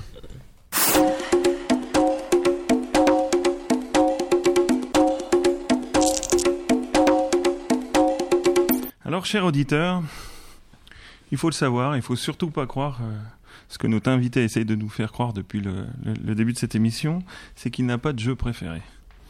Pour moi, chaque joueur a un jeu préféré. Alors si un jour un joueur vous dit qu'il n'a pas de jeu préféré, ne le croyez pas, il ment. Il veut se faire passer pour une personne sympathique qui veut s'incruster à votre table de jeu en sous-entendant qu'il joue à tout. Mais n'en croyez pas un mot. Au fond de lui-même, il sait parfaitement où va sa préférence. Par exemple, tout le monde sait que parmi nos il- illustres prédécesseurs à cette radio, l'un ne jure que par Puerto Rico et l'autre par Age of Steam. Je vous laisse deviner euh, quel est le jeu préféré de Frédéric et quel est le jeu préféré de Guillaume. Guichab de Matago n'a que le nom de Zargos à la bouche et que Matt le pirate, ici présent, voue un culte irraisonné pour Hypoglyton. Le meilleur jeu. du 20e siècle. Alors, il y a de ces jeux qu'on est prêt à défendre bec et ongle, parce que tout simplement nous en sommes tombés amoureux et qu'aucun argument cartésien ne peut vous faire changer d'avis. Votre jeu préféré, c'est le meilleur jeu du monde, un point c'est tout, et il n'y a pas à débattre. Alors, aux surprises, chers auditeurs, ce soir, nous allons parler de mon jeu préféré. C'est quand même moi qui chronique. hein. Et comme le veut la tradition, je vais essayer de faire deviner son nom à notre invité qui, je vous l'assure, n'a quasiment aucune information sur mes goûts, à part s'il écoutait le premier épisode de la radio des jeux, il sait que je suis une buse à Agricola. Ouais, Peut-être que je connais pas ton jeu, quoi. Ouais, bah, ouf. Ouais, on va essayer. J'y connais rien en jeu. moi. Ouais, on va voir. hein. Alors, Guillaume, je mets des indices. hein. Non, mais j'y connais vraiment rien. Si je te dis, Je vais te souffler. voilà. si je te dis, c'est un endroit sympa où passer ses vacances. Tahiti. D'accord. Alors, t'aurais pu me dire Jamaïca, Macabala, Kingsburg. Bon, alors des vacances à Kingsburg, je sais pas. Enfin, bon. Rotterdam. Ouais, ou Rotterdam. Ouais, Il y, a- il y a bien des Ah gens. d'accord, faut dire des noms de jeux, d'accord. Euh, voilà. Ouais, attends, oh attends, mais attends, explique les règles avant. Attends. Je l'ai expliqué. Alors, il y a, bon, Kingsburg, Rotterdam, tout ça, je sais pas pour les vacances. Bon, il y a bien des gens qui vont à Essen, hein, donc j'en sais rien. Donc non, là, donc tu, tu m'as dit Tahiti. Donc donc c'est pas un jeu. Enfin peut-être il y a un jeu qui s'appelle Tahiti, je ne sais pas. Vais- Vanuatu. Ça, ça vient de Ah. Vanuatu, c'est pas mal. Mais c'est pas ça. Alors, je vais essayer de préciser. C'est en Grèce. Alors, en ce moment. C'est les Cyclades.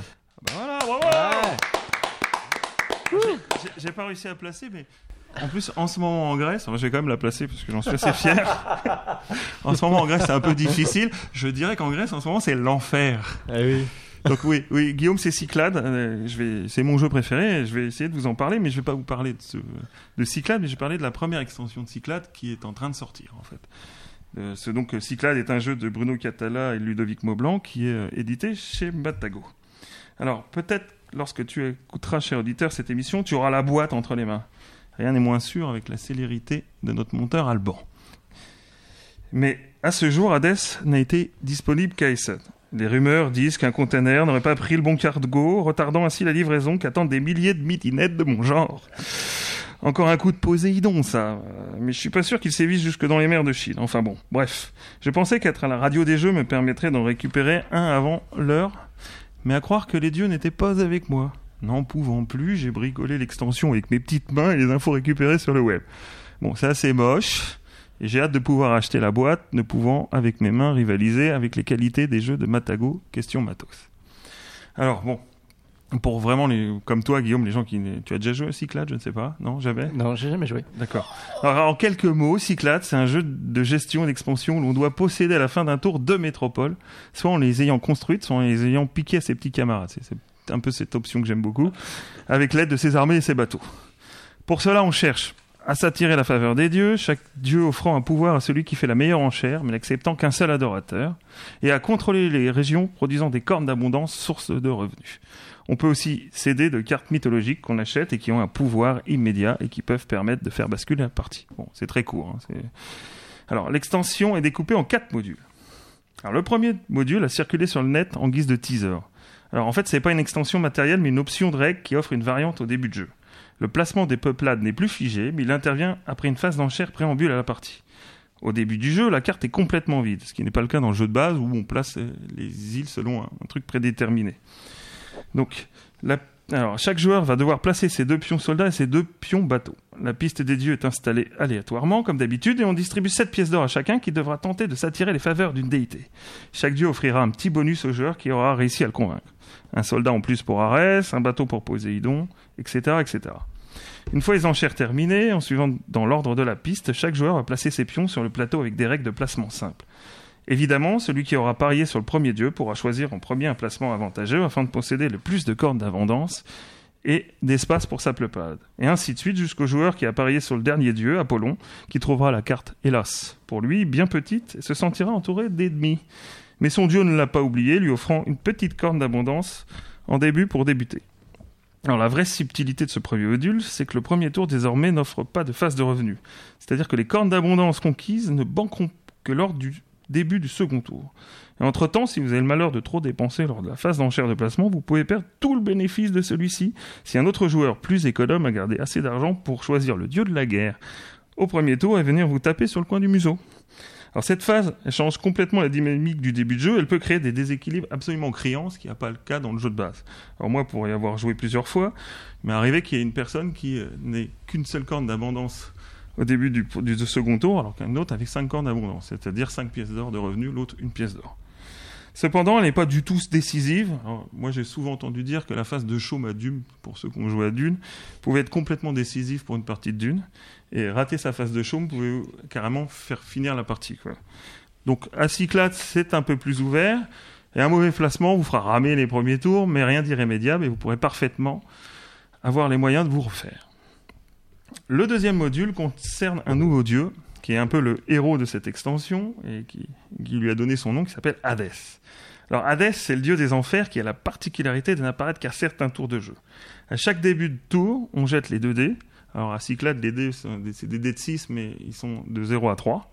Et on incrémente un compteur. Lorsque celui-ci est arrivé à 9, Hadès sort des enfers et remplace l'avant-dernier dieu de la piste qui n'interviendra pas durant ce tour. Alors comme vous pouvez vous en douter, un dieu des enfers, c'est pas vraiment un dieu qui vous apporte des fleurs. Hein.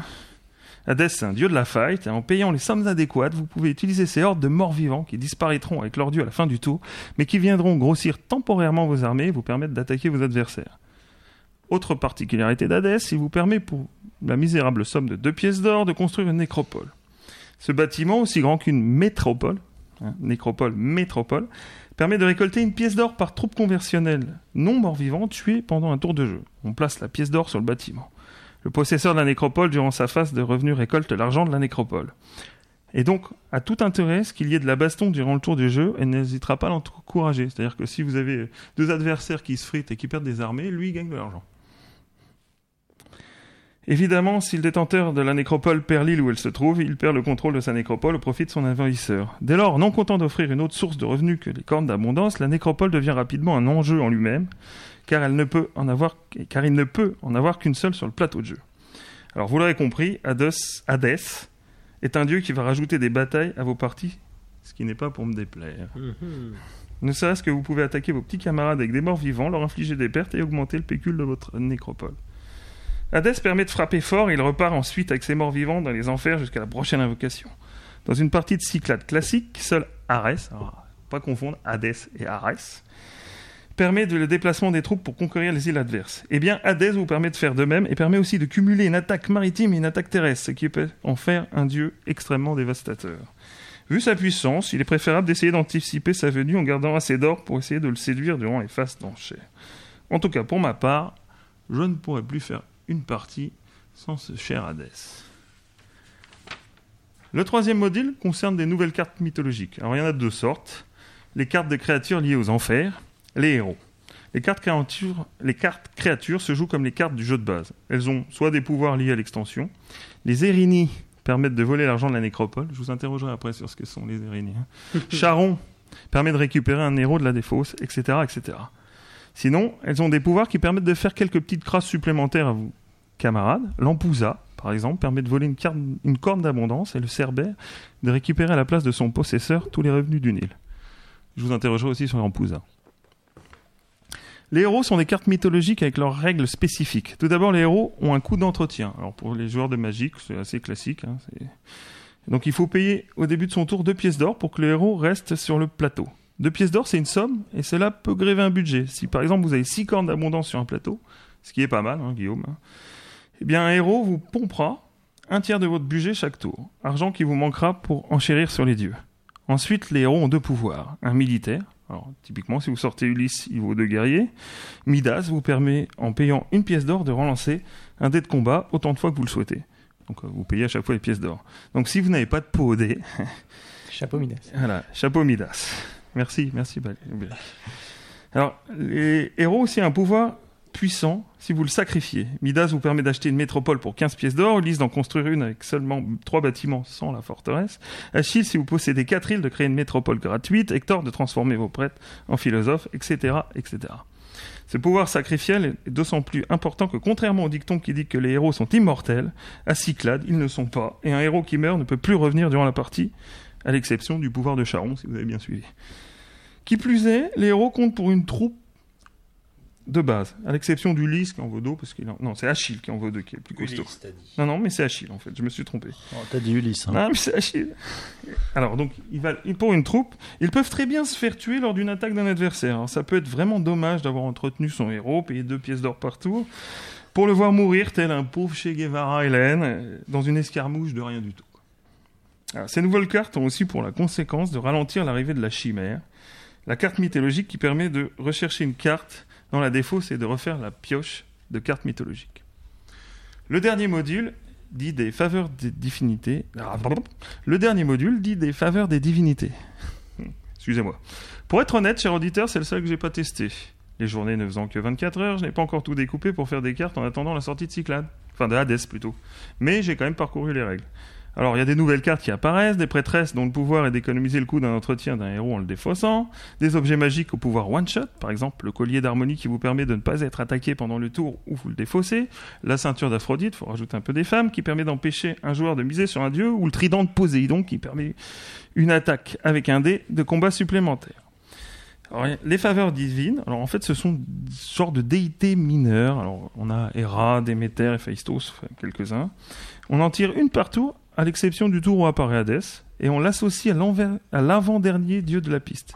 Cette faveur donne gratuitement une prêtresse ou un objet gratuit, mais aussi un pouvoir unique. Cette faveur divine s'additionne au pouvoir classique du dieu auquel elle est associée, donc ça peut vraiment être super puissant.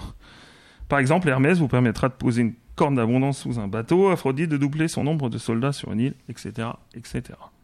Alors on l'aura compris, l'extension Hades va enrichir le jeu de beaucoup de possibilités, surtout si vous jouez avec tous les modules. Le jeu qu'il était déjà va être encore plus tendu. Alors j'en prends pour preuve ce qu'avait dit Hicham dans une Trick Track TV à, à Essen, où il disait qu'on va rendre les joueurs encore plus cardiaques. À, à Cyclade, on a intérêt à essayer de suivre sa stratégie, mais il faut surtout bien surveiller ses adversaires et ne pas leur laisser d'opportunité de frapper des grands coups. Il faut le savoir, si on joue dans son coin à Cyclade, il y a quand même des chances qu'on perde. D'accord La dynamique de création des métropoles, par exemple, a changé car désormais les cartes héros permettent d'en créer de façon différente par rapport au jeu de base. Alors si vous faites pas attention à ce que font vos, camarades. Surtout, l'extension permet de rentrer dans des cas complexes qui vont vous faire cogiter pendant la phase d'enchère sur ce qu'il y a de mieux à faire. Un exemple que j'ai vécu, bon, alors ça peut-être pas te parler, Guillaume, hein, mais un tour avec le Pégase et la chimère dans les créatures mythologiques. Arès, Hadès et deux adversaires à un philosophe de la création d'une métropole. Alors il y a vraiment de quoi s'arracher le cerveau, je vous prie de croire, sauf si vous avez jamais joué à Cyclade. Évidemment, le corollaire à ça, c'est que les parties peuvent et vont s'allonger. Alors certains le déploreront, mais pas les fans de mon genre, évidemment. Cependant, l'extension ne complique pas vraiment les règles, qui restent toujours aussi remarquablement fluides. Alors si comme moi, Cyclade était déjà au sommet de votre panthéon euh, ludique personnel, vous ne pourrez plus vous passer de ces enfers, et ça vous garantira des heures et des heures de jeu supplémentaires.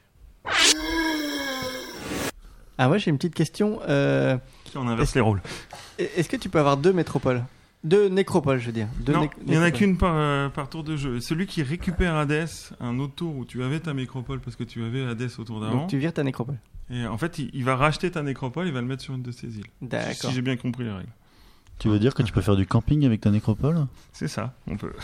Ça te donne envie de- d'essayer Cyclade Ouais, ouais, non, mais j'avais lu les règles qui étaient remarquablement bien maquettées, ce qui fait qu'elles étaient euh, vraiment euh, très fluides et, et limpides à lire. Et euh, oui, j'ai bien envie d'essayer, mais j'ai jamais eu l'occasion. Donc Buzz, euh, quand tu veux, quoi. Ah bah, avec plaisir. hein. Alors là, C'est- moche les fanboys quand même. Se, se faire une bonne petite partie de Cyclade avec plaisir. mais alors, euh, c'est quoi ton jeu préféré, Guillaume? C'est la question là? Non, tu, tu l'as déjà répondu, c'est Déjà. Catan.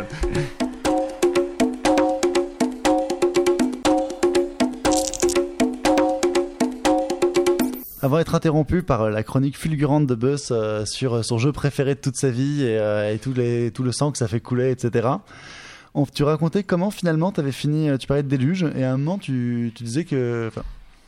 tu parlais du travail d'auto-éditeur et du fait de t'éditer toi-même et du fait que tu avais eu trop de liberté, entre guillemets. À quel moment est-ce que tu as décidé de t'auto-éditer? C'était venu comment?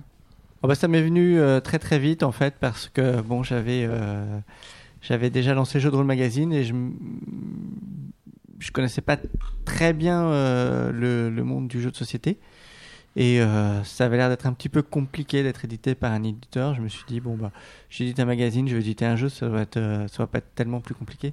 En fait c'est complètement différent et c'est beaucoup plus complexe dans un sens. Mais, mais au final, c'était un peu une solution de facilité. Voilà. C'était une évidence pour toi que le jeu devait être édité?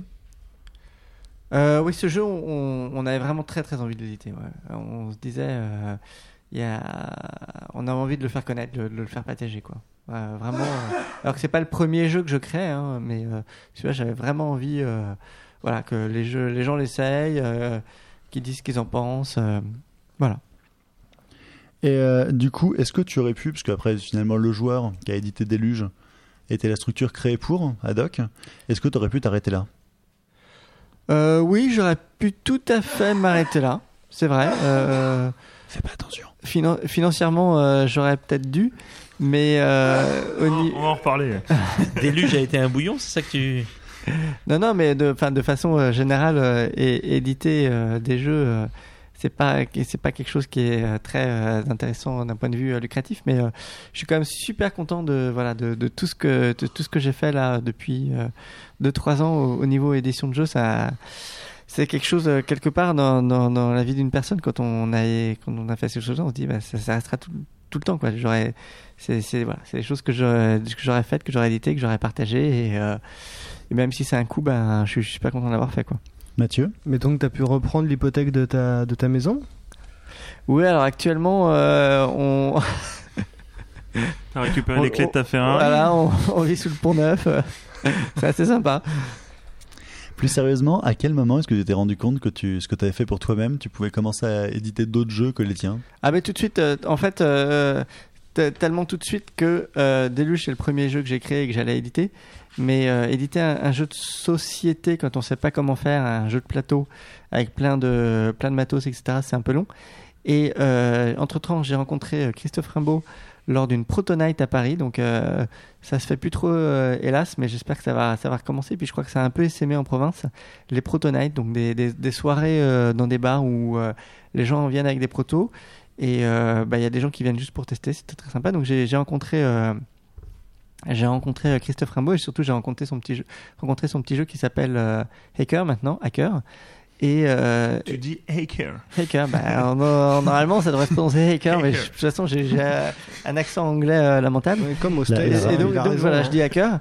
Et, euh, et donc voilà, c'est un- alors ça c'est un petit jeu de cartes. Donc en fait, on l'a euh, édité super vite. Donc en fait, il est sorti euh, avant Déluge. Et donc tu... Excuse-moi Buzz, tu voulais... Non, non, j'étais surpris en fait. Je pensais que Déluge était avant, euh, avant Hacker. Ouais, On a l'impression juste, euh, dans, dans le- l'enthousiasme de ta réponse, que éditeur, c'est au moins euh, autant de plaisir que auteur pour toi. Non, non, vraiment pas. En fait, euh, euh, le plaisir, c'est vraiment pour l'auteur.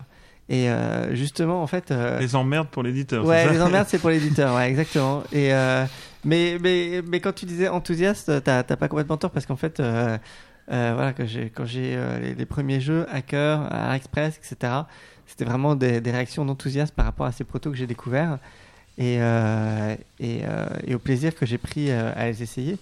Et voilà, il y avait tout, ce qui comptait, c'était l'enthousiasme en fait. C'était juste ça, quoi.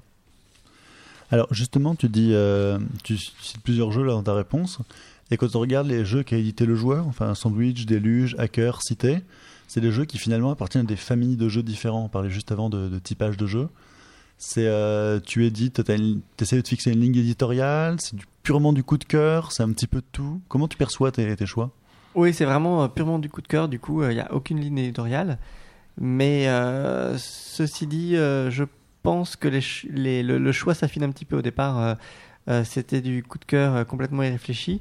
Et puis je- pour les trois premiers jeux, donc Déluge parce que c'était un coup de cœur parce que c'était le- mien forcément. c'est plus facile, Ça hein. aide. Euh, Hacker parce que je- voilà, c'est juste une crise de fou rire. Et euh, Art Express parce que bah, pour moi c'était le petit jeu de dessin euh, idéal parce que super rapide, euh, super déconnant, etc.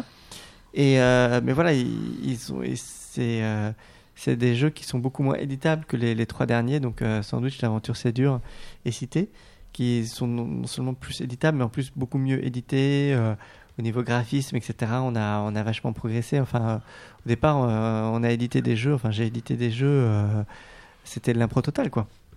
Alors on a une question Minitel. Alors j'ai une question, euh, on va dire un petit peu polémique, de Tom Verchex, qui je crois euh, est l'auteur de Jungle Speed. Un petit jeu. Petit jeu, avec un gros succès quand même. Euh, alors, As-tu l'intention de faire une vraie édition pour Art Express après l'espèce de brouillon sorti dans le commerce qui lui a paru être un gros caillou mal dégrossi dans lequel, attention, on ne peut qu'entreapercevoir le diamant qu'il recèle? Et ouais. Est-ce que- Eh ben, Tom, je suis complètement d'accord avec toi. Et en plus, euh, tu vas être content parce que euh, le, le jeu sort aux États-Unis euh, sous le nom de Sketchit. Euh, et donc, euh, bah, je dirais que euh, Sketchit, qui est publié par Blue Orange, qui est une, entreprise américaine tenue par un Français, euh, Thierry, pour ne pas le nommer, euh, est une société qui fait les choses très très bien justement au niveau édition, chose qui a un peu manqué, euh, on peut le dire humblement sur Express. Et donc Sketchit est très très bien édité et très sympa. Donc, donc tu es à peu près d'accord Enfin, pour toi, c'est un bon jeu, pas forcément édité au top Voilà, tout à fait. sur ce coup-là. C'est vrai, c'est vrai. Bah, C'est-à-dire que euh, la, la- la boîte, on voit la boîte dans la boutique, on n'a pas forcément envie de l'acheter. Et- Mais euh, le, le- le jeu continue à se vendre euh, éternellement, euh, même deux ans après, Express continue à se vendre par le bouche à oreille. et voilà. Boss? C'est vrai que j'ai aussi lu, moi, sur Trick Track, pour Déluge, il y a pas mal de gens qui se plaignaient du matériel, des choses comme ça. Qu'est-ce que ça te fait, toi, quand on, quand, quand on parle du matériel, alors que tu préférais qu'on peut-être qu'on parle du système de jeu, du jeu, euh, du plaisir ludique, Ouais, alors. euh, euh, qu'on dit un peu de mal, parce que oui, je, Ouais, ouais. je l'ai lu. hein. Alors au, au début, au début, ça m'étonne parce qu'en fait, moi, quand je quand j'ai commencé à éditer des jeux, euh, j'étais très très loin d'être un gros geek des jeux de société. Donc j'avais assez peu de recul par rapport à tout ce qui se faisait en ce moment et la, la qualité absolument incroyable au niveau graphique et matériel euh, au- à laquelle les, jeux sont, sont arrivés. Moi, tout ce qui comptait pour moi, euh, pour moi, c'était le système. Voilà. Alors après, euh, sur Deluge, on- j'ai toujours entendu des positions extrêmes, c'est-à-dire qu'il y a des gens qui adorent le matos et des gens qui détestent le matos. Donc,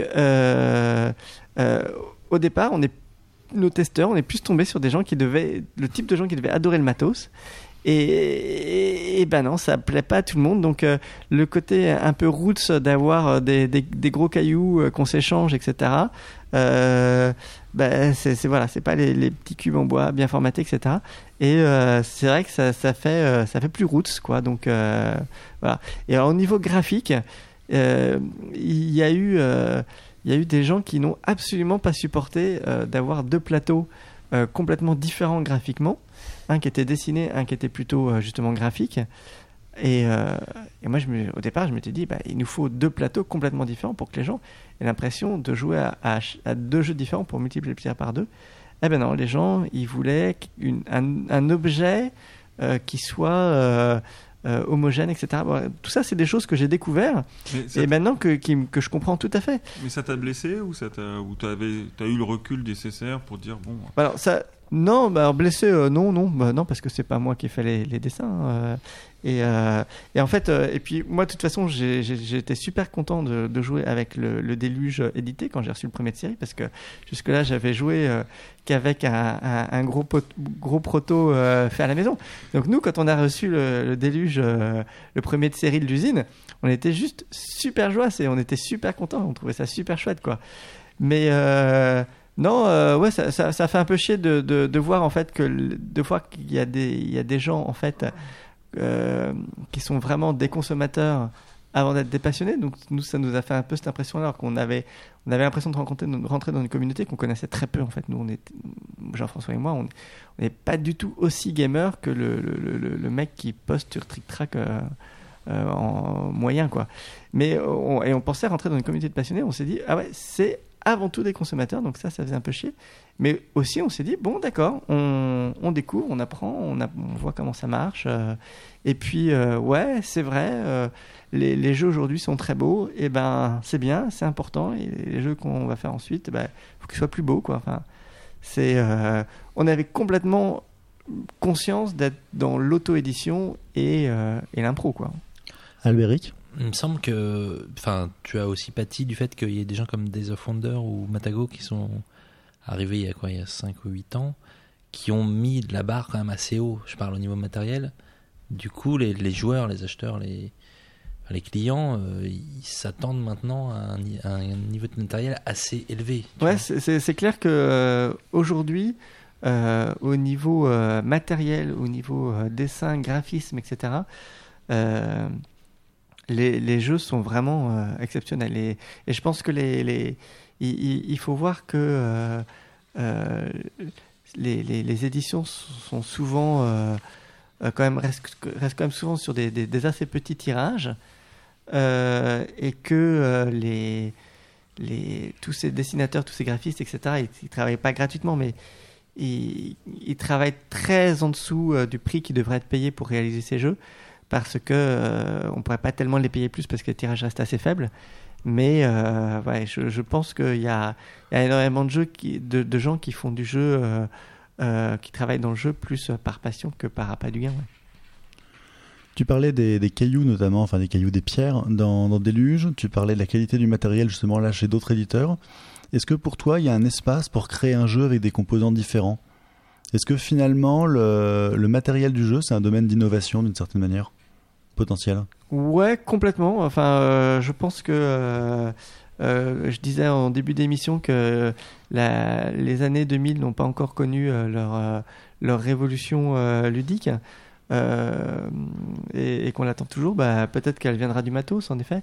Et je pense que bah, typiquement sur sur Cité, on a tenu compte on a tenu compte de ça, tenu compte à la fois des critiques sur Déluge et à la fois du fait que nous on voulait faire du matos un peu différent.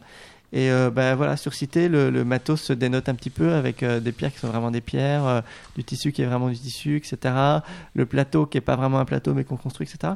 Ça, ça fait partie euh, des, des, choses qui sont qui peuvent être importantes quand, mais il faut pas que ce soit gratuit. Enfin, en l'occurrence dans Cité, c'est parce que c'est un jeu de commerce et que c'est super agréable de s'échanger des trucs qui sont vrais, de, de manipuler des trucs, etc. Donc, euh, ouais, ça, ça, ça fait partie des, des pistes à explorer pour renouveler le jeu, ouais, complètement. Et puis même graphiquement le jeu est plus marqué au- en termes d'identité. Tu parles de Cité? Oui. Ah oui, oui, c'est sûr que, bon, voilà, Cité, on construit vraiment une ville.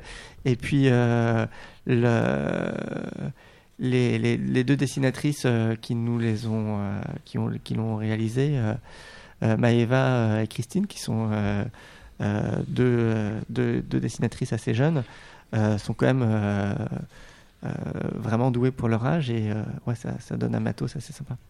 Ce côté immersif, le côté euh, c'est un jeu de commerce, donc il y a du vrai tissu, des vraies pierres, etc. Tu penses que ta culture de rôliste joue un rôle dans la, la volonté que le joueur se sente un rôle autour, euh, autour de la table? Oui, c'est une bonne question. non, non, mais c'est vrai. En fait, le, le- le fait d'incarner un rôle, euh, même dans le jeu de société, euh, c'est- c'est souvent assez important. Euh, c'est vrai. Mais euh, en fait, je comprends pas trop ta question parce que je trouve pas que dans Cité, on incarne hyper un rôle. Mais ceci dit, ouais, Non, incarner au- un rôle, c'est important. Au-delà de ça, c'est plus dans la démarche ou l'attitude. Enfin, quand tu, euh, par exemple, comme moi, j'ai regardé autour de la table quand tu as parlé du tissu, euh, c'est ça qui m'a. J'ai vu les joueurs qui ont fait le geste, de, les joueurs, pardon, les animateurs qui ont fait le geste de palper du tissu justement. Ouais, ouais, bah Et dans oui, ce rôle purement immersif du, du commerçant. Oui, oui, c'est clair. Ben voilà, on, on joue à la petite marchande, quoi. Donc on est dans, on, on est dans le jeu de rôle, hein, dans la mesure où euh, jouer à la petite marchande, les enfants de 5 ans qui jouent à la petite marchande euh, font, font du jeu de rôle, ouais, complètement, ouais.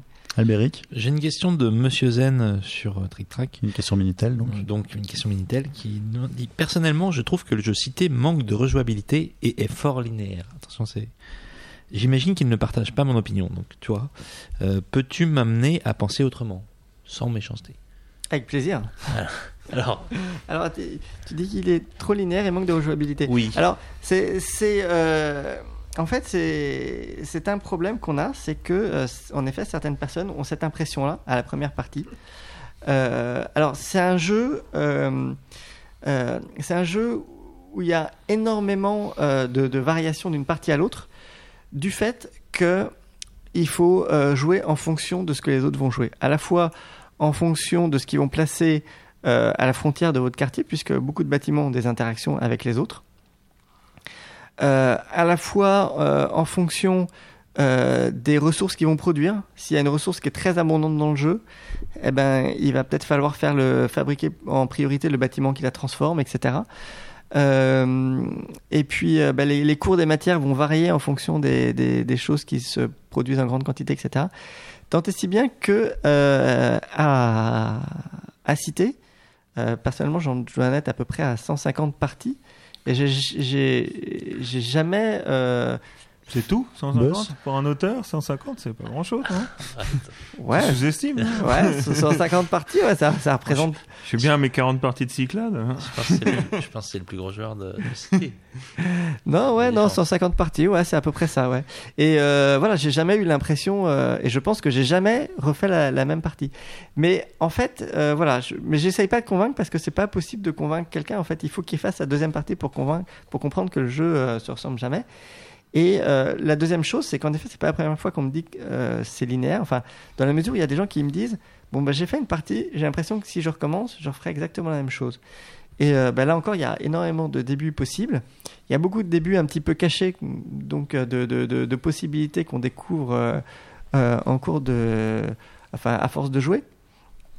Et et puis, en fait, on, on débute toujours avec une stratégie en se disant, bah, moi, globalement, je vais aller dans cette direction. Et en fait, c'est un jeu où il faut énormément s'adapter. C'est un jeu qui ressemble beaucoup à la réalité. Il faut, être, euh, faut, faut, faut, faut s'adapter à, la, à, la, à ce qui se passe autour de soi. Euh, C'est un jeu qui, repré- qui représente, qui euh, simule très très bien l'économie réelle. C'est-à-dire qu'on on retrouve euh, des. Oh. Non, mais Non, mais ouais, il y a l'offre et la demande. Il y a vraiment, beaucoup. il y a vraiment, c'est vraiment un jeu avec des offres et des demandes et des cours qui sont établis par les joueurs, euh, avec des possibilités de faire, euh, de créer des monopoles, euh, de créer des, enfin des, des- de spéculer sur euh, sur des sur certaines choses, etc. Et comme dans l'économie réelle. euh, ben voilà, les gens ils disent ben moi je voilà je vais faire ça dans mon entreprise etc ça va se passer comme ça et puis en fait ben, chaque année il faut complètement changer de stratégie. Boss Voilà.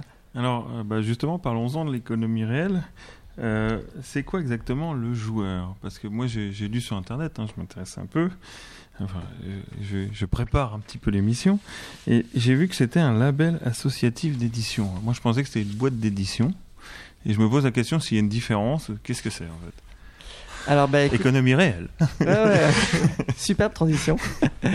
Donc, euh, bah, en fait, euh, au départ, il y a une association qui s'appelle Promenons- Promenons-nous dans les bois, qui est une association de jeux de rôle grandeur nature, comme son nom l'indique.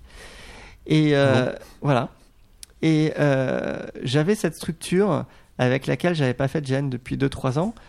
euh, quand je me suis dit, tiens, euh, lançons euh, Jeux de rôle magazine. Et je me suis dit, bon, je vais pas recréer une structure, j'ai déjà une assos dont le thème est déjà les jeux. Bon, ben voilà, je garde la même assos.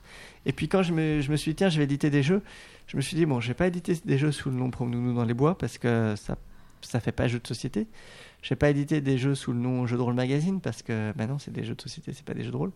Et donc on a créé un, un label en fait. Voilà, donc c'est pas c'est pas le nom de la sauce, c'est pas une marque, euh, c'est pas le nom d'une entreprise, voilà, c'est juste un label. Et puis bah, c'est associatif parce que euh, C'est- C'est c'est- c'est une, c'est une différence juridique, un label, ou c'est juste. euh, non non un label, un label, enfin dans le sens, enfin le joueur en quelque sorte n'a aucune existence juridique. C'est juste qu'on écrit le joueur sur les boîtes pour dire ben voilà tout ça c'est c'est c'est produit par les mêmes personnes. C'est votre trademark, quoi. Ouais, voilà, c'est ça. C'est puis ben, c'est pour les joueurs, quoi. Voilà, c'est pour les, les joueurs qui aiment les jeux, quoi. Et donc, et donc, qu'est-ce que je veux dire? Euh, Bah vas-y, t'as une question, Pierre. Non, non, je voulais dire. Et donc, du coup, le bilan, c'est comment est-ce que tu décrirais le joueur? En deux phrases, qu'est-ce que. Si quelqu'un te dit j'ai vu le joueur marqué sur ta boîte, c'est qui C'est quoi le joueur? Bah, au le, jou- euh, le joueur, c'est les jeux que j'aime bien et, et que euh, fallait bien que je les édite pour pouvoir y jouer, quoi. Et si jamais quelqu'un demain vient te voir avec, avec une boîte, il te la déballe et il t'explique que c'est le prochain Hippoglouton. C'est un jeu qui a un public extraordinaire, qui a des fans inconditionnels, y compris autour de cette table qui sont en train de baver, mais qu'au final, tu trouves ça moyen, malgré le fait que tu reconnaisses le prochain Hippoglouton. Tu lui réponds quoi? Bah dans ce moment-là, je lui- à ce moment-là, je lui dis euh, d'aller voir Asmodée, quoi. Si, non, si, si, non, euh, j'adore les hippogloutons. Ah. Je me suis éclaté avec les hippogloutons. Est-ce que tu peux me dire pourquoi, s'il te plaît? Bah, parce que en fait, Je c'est veux voir si tu bluffes. parce que c'est complètement hystérique les hippogloutons. Voilà. Voilà. Et que de toute façon, t'as as, l'impression. Ouais, non. Je vous épargne les gestes obscènes d'Albéric autour de cette table. Ah, il y a... Non, mais. À ma droite, à ma droite. Non, mais faut À la dire. droite de Guillaume, C'est notamment. ca- c'est carrément masturbatoire, les, les hippogloutons. c'est- Non, non, mais non, voilà. Et puis en fait, euh, en fait, tu gagnes complètement par hasard, mais t'as l'impression d'avoir euh, d'avoir super bien joué, quoi. D'avoir Donc, plus euh, gigoté que que tu-. Ouais, c'est- c'est- c'est c'est extraordinaire. les Transpire, hippoglouton. Non, non, si vous avez vraiment un jeu qui est le, le, le, le prochain euh, Hippoglouton ou, euh, ou euh, le prochain, euh, Nam- euh, prochain, euh, Qui Euh, est-ce? le prochain qui est, ça Tu connais qui est-ce? Le prochain euh, Spiel of Yares, quoi, euh, n'a- n'allait pas, n'allait pas voir le jour. Nous, nous, on est une toute petite association euh, et, euh, et on fait des jeux comme ça euh, euh, sur le coup de cœur. euh. Tu, tu te rêves pas, tu te rêves pas d'un destin euh, comme ceux qu'on fait Dixit? Alors, Je me souviens plus la- le nom de la Libellule. Alors, on, on- on- ouais, voilà, on est, on n'est jamais à, à l'abri d'un. Du succès. On n'est jamais, à- à l'abri d'un succès. ouais, on n'est jamais à l'abri d'un succès, quoi. Putain de Ça fait- succès. ça- mais ça te fait fantasmer ou? Mais euh, non, mais euh, je, je je sais pas si euh, no- notre association, une petite association, elle a- aurait les, les reins assez solides pour faire vivre un jeu comme ça. D'ailleurs, enfin, actuellement, euh, Art Express, euh, Cité, euh, Sandwich, etc. On est plus à, à songer à les euh, à les, les licencier complètement à, à d'autres éditeurs euh, pour euh, pour les faire vivre ensuite, quoi. Si, si c'est pas indiscret, euh, votre plus, enfin votre plus gros succès, ce serait, j'imagine, Sandwich? Pour l'instant, notre plus gros succès euh, niveau commercial, euh, c'est Sandwich. Et euh, Ouais. on peut savoir le nombre d'exemplaires qui sont vendus. Oui, on en a vendu euh, 2000. D'accord. Ensuite, ben, comme on est vraiment, vraiment mal organisé, on a mis euh, Hmm. 6 mois à les réimprimer. Et donc là, on vient d'en réimprimer 3000. Quoi. D'accord. Parce que, enfin, Sandwich, j'ai déjà joué, donc comme je le disais, euh, il me semble qu'il y a une graine dans ce jeu euh, du potentiel d'un Jungle Speed ou d'un Six Nymph. Euh, Enfin.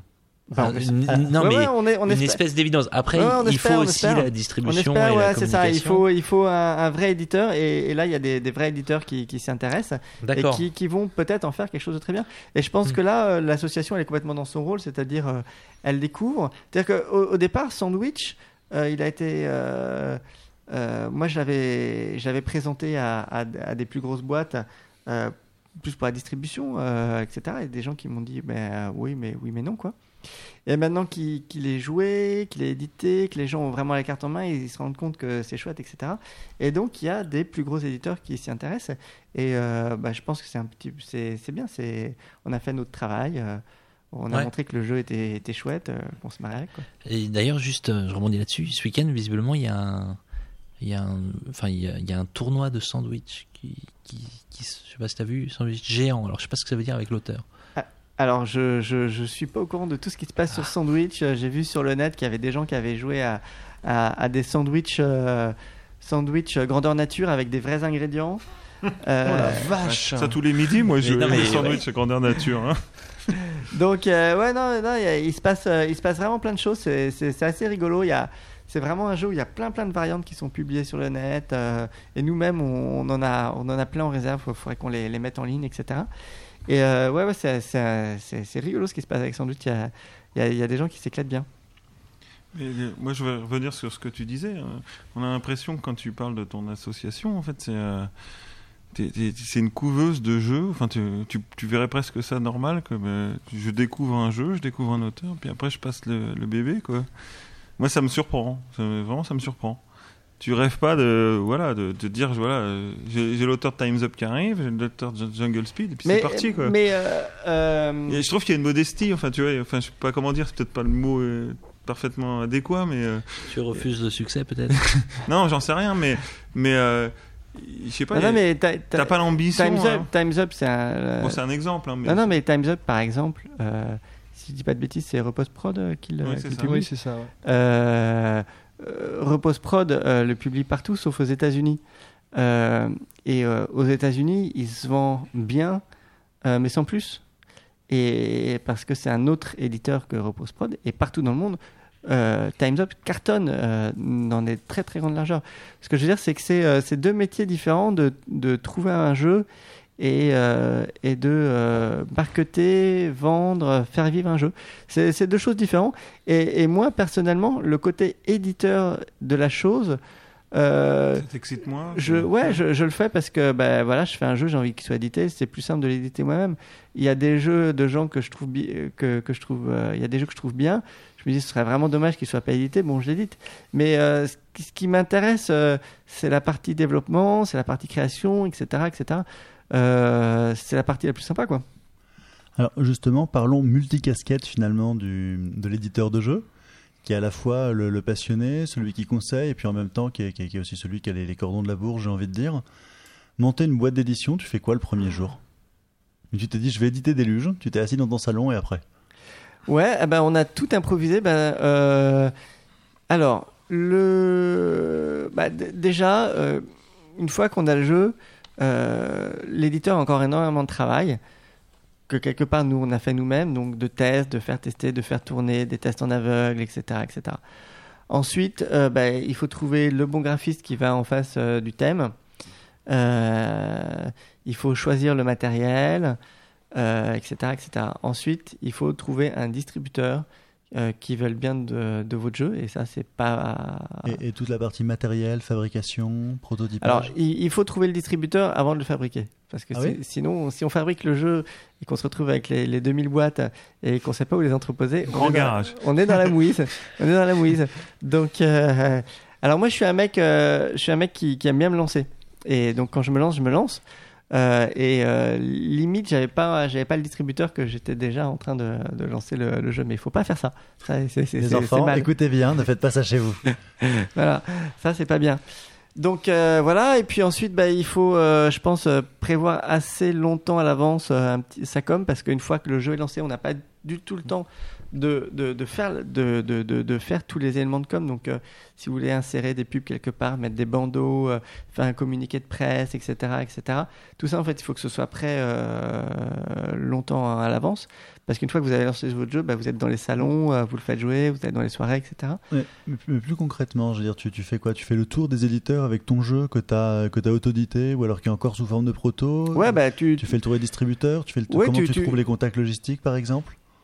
Alors, euh, la, la, le, le distributeur, lui, il va. Alors, si, si j'édite mon jeu, je cherche pas l'éditeur, donc j'édite mon jeu. Bon, Oui, excuse-moi, voilà. j'ai dit éditeur, mais je Mais euh, distributeur, voilà, il faut, faut chercher les distributeurs. Alors, bah, les distributeurs, euh, il y en a, il y en a une dizaine. euh, si vous posez la question sur TicTrac, enfin, il y a sûrement déjà un, un post avec la liste des distributeurs en France. Ben voilà, il faut, faut leur envoyer un mail.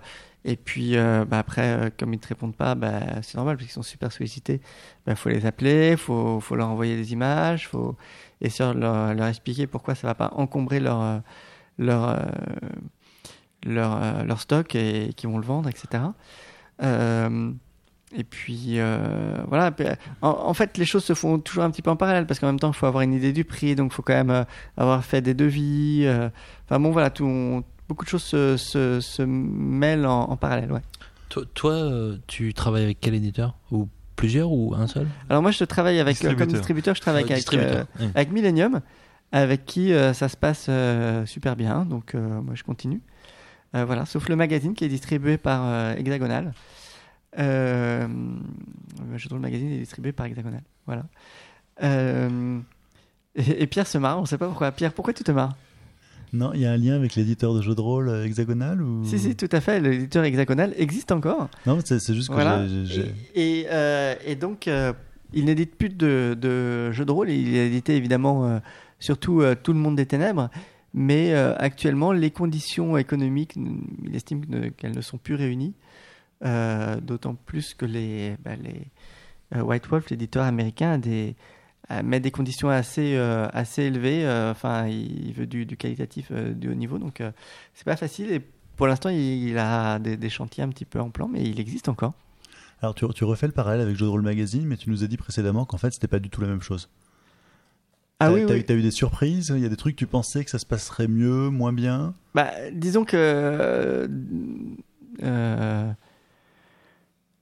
euh, déjà au niveau matériel, le premier jeu que j'ai édité, Déluge, il y a beaucoup de matos. Et donc, ça, c'était assez compliqué de trouver euh, euh, un, fabricant, un imprimeur euh, qui allait bien, qui allait en face de, ce jeu-là. Euh, ensuite, bah, les phases de prototype, etc. Enfin, c'est, complètement différent. Euh, ensuite, ça, se- vend très différemment. Enfin, euh, euh, le magazine, il est dans, dans 4000 4000 points de vente. Euh, donc, euh, forcément, euh, c'est beaucoup plus facile que de vendre un, magazine qui est quasiment un micro-paiement dans 4000 points de vente que de vendre un, gros jeu qui est un investissement argent et, même personnel, un investissement en temps pour les joueurs dans une centaine de points de vente. Ça n'a aucun rapport. En, en termes de coût, je sais pas si c'est une question que tu veux aborder, mais par exemple, si jamais, euh, imagine, ton premier jeu ne marchait pas, Ouais. c'est un risque financier important pour toi C'était. Ouais, alors euh, c'est un risque très important que j'ai complètement euh, sous-évalué. Et mon, mon problème en fait, c'est que moi je, ne publie qu'en- que en France et c'est devenu très très difficile de de comment dire d'amortir un jeu en ne le publiant que dans un seul pays parce que maintenant il y a tellement de jeux qui sortent que évidemment bah, les les gens euh, bah, les achètent pas tous hein, et, et donc euh, et, et enfin sauf certains il y en a parmi nous qui les achètent tous c'est bien continuez Euh, pas moi. Hein. et et et donc oui voilà c'est difficile d'amortir une impression juste sur la France donc en effet ouais j'ai été étonné de la difficulté de, de joindre les deux bouts euh, dans cette euh, petite activité. C'est quoi, Boss c'est quoi le, le nombre d'exemplaires de Déluge Déluge, on l'a publié à 2000 exemplaires. 2000. Voilà. Et il en reste? Et il en reste, je pense, à peu près 1100, quelque chose comme ça. Donc Voilà. là, T'es à moitié du chemin. Là. Ouais, je suis pas tout à fait à la moitié du chemin. Et euh, mais le, le, le point zéro, point zéro d'un point de vue financier, il est à peu près à. Alors ça dépend ce qu'on ce qu'on met dedans, mais en, à 1200 ou 1400, quelque chose comme ça, quoi. Voilà. Mais euh, j'ai vu que euh, Non, mais en, en fait, Cyr- Cyril de, de d'Istari a fait un très bon post explicatif là-dessus sur TrickTrack que je vous conseille de regarder Oui, oui. et euh, qui est vraiment bien fichu et dans lequel il, il- il manque un, un facteur d'ailleurs dans, dans son explication à Cyril alors c'est peut-être après dans toutes les pages de commentaires c'est euh, que euh, les, les, les, les 2000 ou 3000 jeux qu'on va imprimer on ne sait pas si on va tous les vendre. Voilà. Donc euh, il dit bah voilà le- la marge de l'éditeur c'est ça. La marge de l'éditeur c'est ça. S'il les vend tous. Or c'est loin d'être toujours le cas. Cher parrain de l'émission, si tu nous entends, tu peux éditer ton poste sur Trick Track. Et tu peux aussi, euh, cher auditeur, acheter euh, Déluge. alors, en fait, moi, je, ce que disait aussi Cyril, enfin, j'ai entendu parler dans les précédentes radios des jeux, il disait aussi que que se lancer dans l'édition maintenant, vu le, le nombre de jeux qui sortaient, la concurrence et la durée de vie, on va dire, euh, de buzz d'un jeu, c'était euh, c'était quand même très compliqué. Et il souhaitait bon courage. Alors, je pense qu'il te souhaite bon courage. merci De la part de notre parrain, bon Mais, courage. euh, non, mais c'est vrai, c'est vrai. En fait, il y a, il y a deux choses, c'est que le le jeu en ce moment se, se développe et se développe en particulier sur un public de trentenaires euh, qui sont des gens qui sont euh, en pleine maturité créative. Donc il y a énormément de protos. Euh, Il y a beaucoup de gens qui n'arrivant pas à éditer leur jeu font comme moi, c'est-à-dire l'auto-édite. Et c'est devenu, même si c'est complexe et risqué, etc., c'est devenu quand même beaucoup plus accessible bah, parce que maintenant c'est facile d'envoyer un mail en Allemagne à un fabricant de jeux et, de, et les, les outils informatiques graphistes ont, ont énormément progressé, donc c'est devenu beaucoup plus acc- accessible d'auto-éditer son jeu. Et c'est vrai qu'il y, y a une sorte de... On constate un petit peu une... euh, Comment dire un- Une... euh, pas, pas une saturation, mais... euh, quelque part, il y, a, y, a y, y a trop de choses qui sortent. Et en plus, un jeu, c'est pas comme un roman. Une fois que j'ai lu mon roman, bon, ça, je vais le mettre dans ma bibliothèque, puis je vais en acheter un nouveau. Une fois que j'ai joué à mon jeu, s'il est bon, je continue à jouer. Et donc, euh, moi, je continue. euh, Je suis obligé d'en racheter un autre. ouais, quoi. je continue à jouer à Diplomatie et à Donjons et Dragons, qui sont des, des jeux des années 80. Et c'est encore vrai pour le jeu de rôle. le- C'est Euh, encore pour plus le- vrai pour le jeu encore rôle. plus vrai pour le jeu de Et rôle. puis en plus, quand tu fais une partie de diplomatie, c'est 8 parties de colon de Catane que tu fais pas. C'est un peu ça, ouais. Albéric Euh, J'ai oublié. ah si si. Euh, en fait, euh, ce, que, dont tu parlais là sur la prolifération, enfin le nombre de jeux.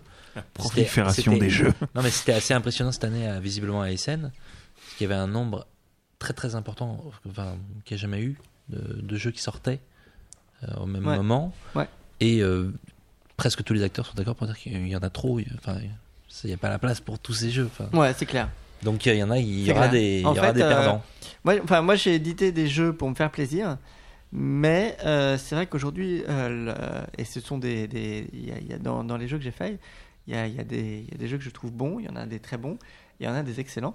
Et en fait, aujourd'hui, il y a juste plus de place pour les bons et les très bons d'un point de vue euh, équilibre financier. Il y a plus de plus de place que pour les excellents et en plus excellents à tous les niveaux c'est-à-dire euh, gameplay graphisme matériel euh, et même marketing la façon dont on fait pas dont on fait le buzz etc Et euh, voilà. Il y a- mais euh, c'est bien et pas bien. C'est-à-dire que c'est vrai que moi j'aime bien j'aime bien les soirées proto où on découvre des trucs un peu bizarres, etc., etc. Sur un sur un bout de carton à la maison et j'adore ça. Mm, Mais en même temps aussi c'est bien que la la, la, concurrence fait que la, progression augmente quoi. Ouais, et puis après, euh, il y, a, y a aussi euh, plein, plein de gens euh, qui, comme moi au début, euh, éditent leurs jeux pour se faire plaisir et qui sont pas forcément excellents. Mais il y en a beaucoup, parmi tous ces jeux-là, il y en a quand même énormément de bons, quoi. On a, on a l'impression qu'il y a quand même énormément de bons jeux, et ce qui frustre un peu les joueurs, c'est qu'ils savent qu'ils ne pourront pas tous les, jouer. Enfin, c'est ça. Avant, ils pouvaient suivre, maintenant, on peut, même les gros joueurs ne peuvent plus suivre Ouais. la, la production. Ça Comme va- un peu au cinéma, on ça peut, doit être- ça- c'est- on peut c'est pas aller au cinéma 5 fois, 6 fois par semaine. Voilà, bah oui, c'est forcément un peu frustrant, et puis, mais, euh, mais bon. C'est comme ça. Tu, euh, tu parlais des éditeurs qui, qui éditent avant tout un jeu pour se faire plaisir à eux. Et du coup, bon, tu as un petit peu répondu à la question déjà en expliquant que tu as finalement d'abord édité Hackers avant d'éditer Déluge. Mais à quel moment est-ce que tu décides de prendre le risque que tu prends finalement pour ton jeu à toi, qui est un peu ton bébé, pour le jeu d'un autre? Ça se passe comment? Alors là, euh, je sais pas, faudrait que, faudrait quasiment que je me mette sur le divan et que je m'analyse, quoi. Je sais pas, ouais, non, N'hésite c'est. pas, n'hésite pas. Je sais Tu, pas, tu l'as vu, t'as su que c'était, t'as su que tu allais le tirer. T'as su que t'allais mettre le label de joueur dessus, que t'allais mettre de l'argent sur la table et que t'allais conseiller le- l'auteur. En fait, euh, ouais, je sais pas. Enfin, si, si, je prends du plaisir à jouer, euh, je me dis que d'autres vont prendre plaisir et puis j'ai envie de le, faire connaître, quoi. Ouais, voilà. euh, après, on m'a me présente pas énormément, énormément de protos non plus. Euh, c'est même plutôt moi souvent qui va, vers les protos parce que je pense que je suis le, le plus petit éditeur de la place. Mais voilà, après, j'ai, essayé plein de protos qui étaient, qui étaient bien. Euh, Mais il n'y avait pas le coup de cœur, alors j'ai pas, je les ai pas sortis quoi. Quand tu testes un jeu comme ça pour essayer d'avoir un, un avis, il y a- que toi, il y a des gens dont, euh, en l'avis desquels tu as très confiance et qui peuvent te convaincre facilement? Alors c'est c'est variable. Euh, parfois je joue avec l'auteur. Et si c'est un jeu à deux, bah, on peut tout à fait se retrouver à, à jouer à deux. Ou même parfois, bah, euh, on, est, on est un peu pressé dans un salon, etc. On se fait une partie vite fait euh, où ça se joue à quatre, mais en fait on simule les deux autres joueurs, etc. Parfois je, reçois un, proto et puis je teste avec des copains. Euh, parfois, euh, euh, je, sais que je vais pas éditer le jeu, mais j'envoie quand même un mail de 4 pages à, l'auteur pour lui dire tout ce que j'ai pas aimé, tout ce que j'ai aimé et tout ce qu'il pourrait faire, etc. Ouais, c'est assez variable. Et puis aussi, ça m'est arrivé de, de- d'essayer de faire un peu l'intermédiaire pour euh, pour euh, pour d'autres éditeurs en me disant ah bah tiens ça ça pourrait bien coller à tel éditeur et puis euh, aller le aller faire essayer le jeu. Euh, voilà. Alors justement, par rapport à la question de coup de, à la notion de coup de cœur ou de, de choix d'édition, Albéric avait une question Minitel. Oui, tout à fait. Question Minitel de sulfure, que je crois que tu connais. Ah, Ah. Ça sent la question traître. Non, mais où en est cette fameuse version française de Dos de Mayo? Ah, bonne question. Alors le jeu est 100% traduit. Euh, on veut, euh, euh, moi je voulais faire une édition bilingue euh, français et néerlandais dans cet esprit que bon plus il y a de langues, plus on a des chances de, répartir le- les coûts. Encore que il faut, faut aussi trouver le, distributeur néerlandais après. Et donc j'ai vu l'éditeur originel de ce petit wargames napoléonien, donc qui se passe euh, à Madrid. J'ai vu, j'ai rencontré euh, l'éditeur espagnol originel à Madrid, euh, qui m'a dit mais non, une édition franco-néerlandaise, c'est bien gentil, mais pour ce jeu-là, il faut une édition euh, franco-espagnole, puisque le jeu euh, parle de, euh, du soulèvement de Madrid contre Napoléon.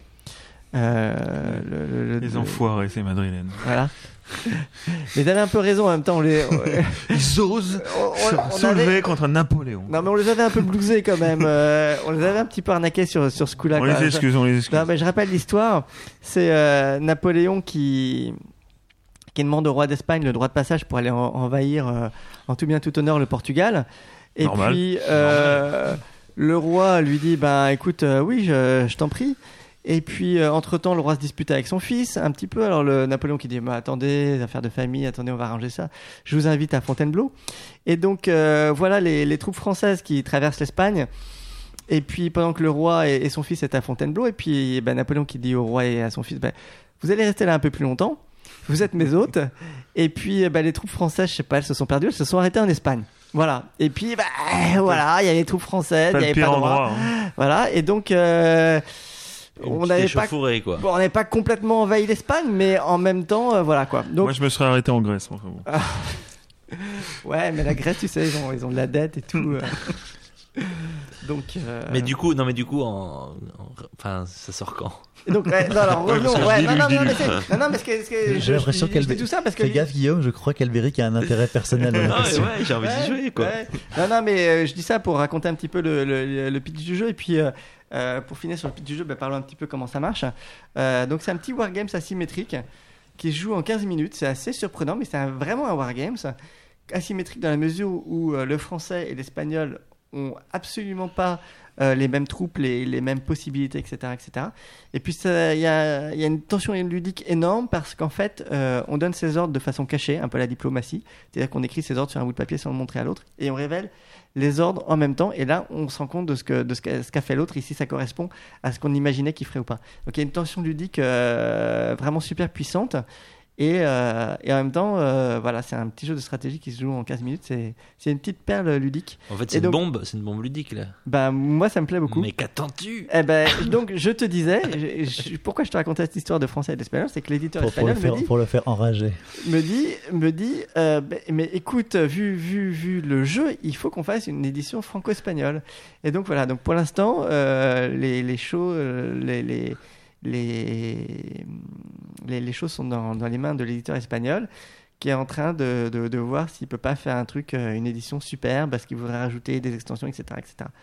Donc voilà, donc euh, je suis pris entre euh, moi, moi euh, et, et les gens qui me demandent, moi qui aimerais bien que ça sorte assez rapidement, et les gens qui me demandent que ça sorte assez rapidement, et euh, la volonté de l'éditeur espagnol de, de faire les choses, des, Mais des tu- choses euh, qui sont qui sont aussi euh, bien pour le jeu. Alors euh, bon, bah voilà, on, Non, un mais tu, jour- peux- un- tu prends un engagement pour 2012, on peut dire ça. 2012. oui, oui, oui. Il je- lâchera je- pas le ouais. morceau. hein. 2012. Bon, on a un scoop 2012. Bon, bon, pour te permettre de t'en sortir de cette question euh, sable mouvanteuse, j'aimerais te demander, ça t'a pris combien de temps pour te considérer comme étant un éditeur qui avait réussi à lancer un label? Euh, je pense. Alors, euh, il y, a- il y a eu trois phases dans, dans, nos, dans, dans les jeux que j'ai publiés. Donc, il y a eu les trois premiers jeux A Express, Hacker et, euh, et Déluge, qui étaient des jeux euh, vraiment euh, créés de façon un peu associative, à la bonne franquette, etc. Ensuite, il y a eu trois traductions. Rotterdam, Les naufragés du Titanic et euh, Devulgari le Kansa qu'on a publié avec euh, Matago. Et ensuite, euh, il y a eu euh, trois jeux euh, un peu plus poussés au niveau et travail d'édition, donc qui étaient la- qui sont l'aventure c'est dur, Sandwich et Cité. Et à chaque fois, c'était un peu des étapes en fait dans, dans, dans le fait de, de se considérer comme un éditeur, c'est-à-dire que Il y a Quand y a une sorti- remise en question à chaque fois? quand j'ai sorti, oui, un petit peu. Alors forcément, ouais, il y a une remise en question. Ouais. Enfin, y y j'espère que les gens voient que y a une progression, quoi. Enfin, moi, je le ressens. Mais euh, voilà, donc là, les, quand j'ai sorti les trois premiers jeux, bah oui, je me, je me considérais déjà comme un label. J'avais sorti trois jeux. Il commençait à y avoir des gens dans les salons qui les connaissaient, euh, des gens qui les adoraient, des gens qui les détestaient. Donc ouais, voilà, on était un label. Ça fait plaisir Ouais, ouais, ça fait plaisir, ça fait super plaisir. C'est pour ça que j'adore les salons, en fait. Euh, de toute façon, en général, dans l'association, on adore les salons parce qu'il y a des gens qui arrivent et qui disent, ouais, c'est génial ce que vous faites, continuez. Et nous, on se dit, ouais, c'est cool. Et donc, euh, donc après, voilà, après, j'ai traduit des jeux, donc là, j'avais l'impression de, ah bah, d'être vraiment dans, dans le truc où euh, je fais découvrir des jeux que j'ai découverts, etc. Et puis, bah, forcément, les, les trois derniers jeux, là, ils, ils sont quand même euh, bien édités, donc ça fait plaisir de, de voir le, le résultat. Ok. Avant d'enchaîner justement sur cette partie du contact avec le public et de toute la relation justement dans le monde du jeu et la communauté ludique, j'avais promis un grand numéro de funambulisme, c'est Albéric et le fil rouge.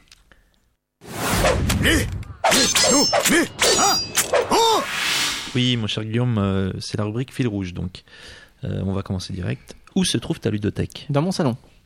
De comment est-elle composée? Euh, Combien de jeux par exemple? Bon, euh, pas plus d'une d'une trentaine. Et euh, je ne possède qu'un seul jeu de rôle, euh, AD&D. Oh, Quelle surprise Euh, T'es plutôt un Améritrash ou plutôt un, un allemand? Enfin, dans le, Plutôt en- allemand. Plutôt allemand. Ah, Un partout, hein, un partout. Euh, le dernier jeu auquel tu as joué? Le dernier jeu auquel j'ai joué. euh, bonne question. Euh, La bonne question. Non, bah, je dis que j'ai- Excellent jeu de Ludovic Maublanc. Euh, dernier jeu auquel j'ai joué. Ah bah j'ai fait une partie de sandwich. D'accord. Et euh, dernier coup de cœur? Euh, dernier coup de cœur. Euh... Oh putain. Tu, tu- Non, tu euh, fonctionnes au coup de cœur, c'est ça Ouais, ouais, non mais a non trop. non ça, ça ça remonte un petit peu je pense le dernier coup de cœur cette année euh, pas trop eu. Bon, d'accord. Euh, on va dire ton top 5 des jeux de société, sachant qu'il y avait les colons de Catane euh, visiblement bien placés. Alors top 5 des jeux de société euh, bah je sais pas ouais donc les colons de Catane, euh, diplomatie, Runta, Puerto Rico. Un Allemand, quoi, diplomatie, Ouais. Euh, et, et- Un et de franchement, eh, mais sans et, et, et, et- et sans faire de l'autopromotion, euh, mais franchement, cité, ouais, c'est dans mon top 5. C'est normal. Euh, Est-ce qu'il y a un jeu que tu trouves injustement sous-estimé? Reste tout en perche Peut-être. Hmm, non, non, enfin, le public choisit euh, ce qu'il veut. hein. D'accord. Et il y a des jeux que tu trouves un petit peu surestimés ou auxquels t'as pas adhéré, des, des références des... Bon, de toute façon, j'aime pas dire du mal des jeux. D'accord, bon, euh, c'est un principe. Euh, quel jeu aurais-tu aimé éditer? Quel jeu j'aurais aimé éditer? Euh, Quel jeu j'aurais aimé éditer? En tout cas, vous voyez que les questions, on lui donne pas avant, hein, parce qu'il réfléchit bien. Ouais, non, mais c'est euh, c'est super dur, euh, toutes ces questions, quoi. Euh, je, je sais pas, moi. Bon, c'est pas grave. jeu- C'est pas très... Je- Joker. Joker. Joker. Et alors, donc, ton plus gros carton en tant qu'éditeur, c'est, tu l'as Sandwich. dit, Sandwich. Et ton plus gros four? Mon plus gros four, c'est Rotterdam. Ah oui, Ah, d'accord. Ouais, parce que en fait, euh, c'est un jeu qui cartonne euh, aux Pays-Bas, parce que le, le thème est, est bien. Non Le, le- le thème est bien pour les Pays-Bas et le, le système est bien, mais en France, euh, le système est toujours bien, mais le thème ne colle pas pour les Français. Fais un truc genre Le Havre, ça a Non, mais il cartonné. est- il- c'est vrai qu'il est passé assez inaperçu. me. Euh, tu, en général, tu tires à combien d'exemplaires tes jeux? 2000. 2000, toujours. Toujours, sauf, euh, sauf euh, Les Naufragés du Titanic, qui est le jeu que j'ai le, le vendu le plus vite. Et comme je suis vraiment le pire éditeur de la Terre, c'est celui que j'ai imprimé en le moins d'exemplaires, donc j'en avais fait que 1000. Voilà. Et donc il est. Il, il est euh, Fumble. voilà. Donc euh, bonne nouvelle pour ceux qui nous écoutent. Là, ça fait, ça fait une semaine qu'il est euh, réimprimé et de nouveau disponible. Euh, y a-t-il un auteur que tu apprécies si particulièrement pour son travail? Ben, moi. D'accord. Et un éditeur? Non, mais un éditeur. Sauf le Ah, joueur. moi, j'aime bien, j'aime bien euh, ce, que fait le, le- ce que fait le Matago. Matago C'est un exemple, non? Un euh, Non, tu pas un exemple à suivre, Matago? Au, au niveau, euh, bah, je trouve qu'au niveau qualité de l'édition, ouais, c'est pas mal. Ouais, c'est fort. Et euh, un éditeur chez qui tu rêverais d'être, euh, d'avoir un jeu? D'avoir un jeu en tant Euh, qu'auteur En tant qu'auteur euh. Chez eux? Comme- Chez Matago? Comment il s'appelle là le... C'est MB qui fait Hippoclouton, non c'est euh, tout à fait. tu, tu peux le dire. Cite-nous un jeu. Euh, Je sais pas, euh, je sais pas, chez Cosmos peut-être, ouais. Chez Cosmos Ouais, pour faire Un comme les gros truc. Catane. Une grosse boîte carrée. là. Ouais, voilà. Euh, y a-t-il une mécanique ludique que tu apprécies particulièrement? Les enchères, la majorité? Euh, une mécanique ludique que j'apprécie particulièrement. Moi, j'aime bien les tout ce qui est euh, négociation libre. Alors après, euh, voilà, mes jeux sont assez marqués du coup, négo- négociation libre. Avec Sablier. Diplomatie, Runta, Voilà. par exemple. Très allemand. Euh, et euh, le moment que tu apprécies le plus pendant une partie? Le moment que j'apprécie le plus, bah, j'aime pas trop euh, les milieux de partie qui, les, les débuts de partie qui patinent. J'aime pas trop, euh, j'aime pas trop les, les fins de partie où de toute façon, bah, toujours 5 minutes avant la fin du jeu, on sait à peu près ce qui se passe et puis de toute façon c'est la fin donc c'est dommage. Non, je sais pas, le milieu de partie, mais bon, je sais pas. Non, mais le moment, enfin, où le. Quand il y a un Geek Queen ou. quand, euh, Ah ouais. tu vois, Ouais, le, c'est vrai truc qui se, qui se C'est vrai passe. que quand mon voisin de droite souffre, j'aime particulièrement. ouais. bien ça. Euh, une question un petit peu plus, plus vaste. Quelle est ta vision du jeu de société dans une dizaine d'années? Ou 20 si jamais t'es inspiré. 15. Ouais, je suis sur une dizaine d'années, c'est bien. alors je pense que le, le- bah, la, la- la population euh, de gens qui. de, de- de passionnés euh, actuels euh, va vieillir et du coup va faire jouer ses enfants. Donc déjà, ça va, ça va s'étendre de façon générationnelle, de façon beaucoup plus large. Je pense que des gamins de, de 8-10 ans sont capables de- déjà de jouer à des jeux très poussés comme les de Catane ou voire Porto Rico. Euh, mais voilà, et puis après on va avoir des, des papilles joueurs aussi. Euh, je ne sais pas si euh, tous les jeux vont passer sur tablette ou pas, parce qu'il y a quand même euh, un petit plaisir de, la manipulation des objets. Alors ce sera peut-être des choses un peu hybrides où on posera des, figurines sur des tablettes. C'est plutôt une vision optimiste du jeu de société. Tu penses qu'il y aura plus oui, de joueurs Oui, oui, je, je pense que ça va aller, euh, ça, ça va aller, euh, ça va aller croissant. Ouais, ouais, tout à fait. Je, je pense que le, le- bon après le, le jeu de société est en concurrence avec euh, bah, tous les autres loisirs. hein. C'est-à-dire que moi, par exemple, en tant qu'éditeur, mon, mon, mon concurrent, ça va pas être, ça va pas être Matari ou, ou, Matago. Mon, mon concurrent, ça va être le, jeu jeu vidéo. vidéo, le cinéma, la lecture, etc. Et je pense que là, on voit qu'il y a vraiment une progression de la qualité des jeux, euh, même euh, au niveau gameplay, au niveau, euh, au niveau matos, etc. Même s'il n'y a pas eu vraiment de révolution, il y a vraiment une progression très nette de la qualité. Et c'est pour ça qu'en ce moment, le, jeu de société progresse à un public de plus en plus large. Une petite dernière pour la route. Donc, hors jeu de société, justement, quel est ton hobby hors du monde du jeu? Ou quels sont euh, bonne question. Alors, euh, Molle que. Parce que je- Non, mais est-ce que tu es GN, euh, jeu de rôle, jeu de ah oui, hors, hors- Hors- hors- hors du jeu de hors société. monde du jeu. Ah, euh, Monde du jeu. alors, alors bon. Est-ce que tu n'es que joueur ou que- Non, non, ouais, non, c'est c'est clair que bah, j'a- j'adore les GN, même si euh, j'ai- j'en fais pas énormément. Euh... Ouais, alors moi j'ai fait, et- enfin j'ai eu énormément de, de hobbies, mais après euh, il y en a beaucoup qu'on arrête et, et qui restent, euh, qui restent comme ça. On y reviendra un petit peu quoi, euh, euh, quand on aura plus de temps dans la vie. Enfin, j'ai- j'adore voyager, euh, j'aime bien danser le tango, euh, faire de la bière, cuisiner. euh, Faire de la bière. Faire de la bière. On va te réinviter. Et justement, tiens, j'avais oublié parce que je voulais quand même la sortir. Une question toujours de Monsieur Zen, qui je crois est belge. Euh, euh, D'où ton- d'où te vient ton style vieille France? Moustache, euh, je, je pense ton côté 19e siècle. Est-ce que c'est. Non, mais- Attends, c'est- c'est pas moi. C'est pas. Ah, mais- Est-ce C'est- que c'est. Enfin, de- c'est- Monsieur côté Zen Dandy, oui. ça s'appelait à ta copine. D'accord, c'est pour ça. Et une dernière chose pour lui, parce que comment trouves-tu le public belge? J'étais obligé de le, Alors, ça. Euh, le public belge n'est pas foncièrement différent du, du- des, des- des- des autres euh, humains moyens. Au niveau bière, quand même. Voilà. Au niveau bière, ils sont différents, quand ils Ouais, sont au, niveau, au niveau bière, ils sont pas mal. Nous, on est allé à, à un festival, euh, à un salon qui s'appelait Troll et Légendes, là. Ouais. Euh, C'était la première fois qu'on y allait et euh, on s'est vraiment éclaté.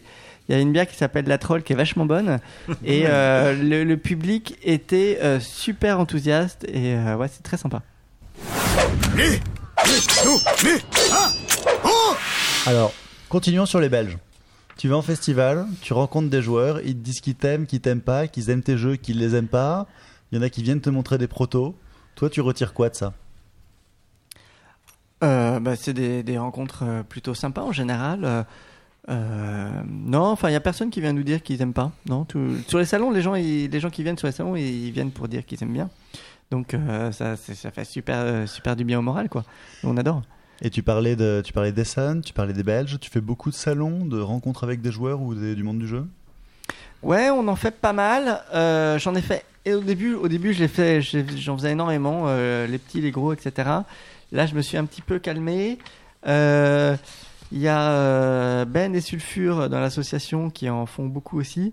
Et euh, moi, je me suis limité. euh, je J'essaie de me limiter au gros. Mais ça, ça fait pas mal de salons. Donc, il y a Essen en Allemagne.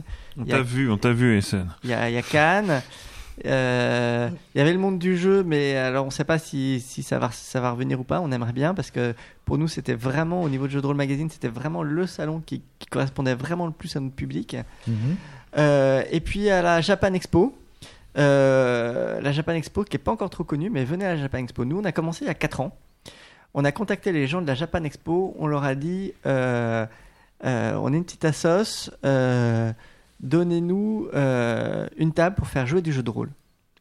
Et, bah, on, est, on est revenu les 4 années. Et cette petite table s'est transformée l'été dernier en, une trentaine de, tables de, jeux de rôle, mais aussi du coup de jeux de société, etc. etc. Et euh, le, le jeu prend beaucoup d'ampleur euh, à la Japan Expo. Alors, euh, on espère que ça va continuer. Et puis, ben, on fait passer le message de dire, ben, venez, euh, venez prendre un stand à la Japan Expo pour que les, les joueurs squattent la Japan Expo. Le, le seul petit souci, c'est euh, le, le stand de, de danse vidéo à côté qui fout un boucan du diable. Franchement, c'est rigolo, mais si, voilà, s'ils pouvaient baisser le son, quoi.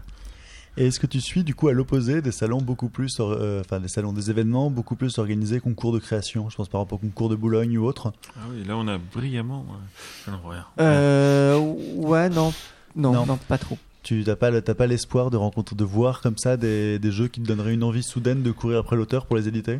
Euh, non, mais en fait, euh, moi, ce que j'aimais bien, c'était le système des, des Proto Night Oui, où on, est- on était, on, on essayait direct euh, avec les joueurs. Enfin, lire une règle comme ça, moi, ça me parle, ça me parle moyen. J'aime bien, j'aime bien jouer, j'aime bien essayer.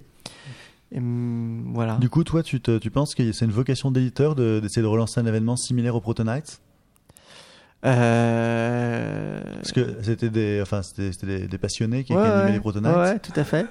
Euh, ben, euh, je, ouais, ce serait pas mal si ça revenait. Ouais, ouais, c'était vraiment euh, à la fois utile et sympa euh, pour tout le monde. Donc, euh, voilà. Donc, s'il y en a d'autres qui s'organisent, euh, je dis c'est bien. Mais, enfin, euh, c'était devenu un rendez-vous régulier. Maintenant, il y, en a qui, qui se font sans être un petit peu dans, ce label Protonite. Mais il y, a- plein de choses qui se font quand même.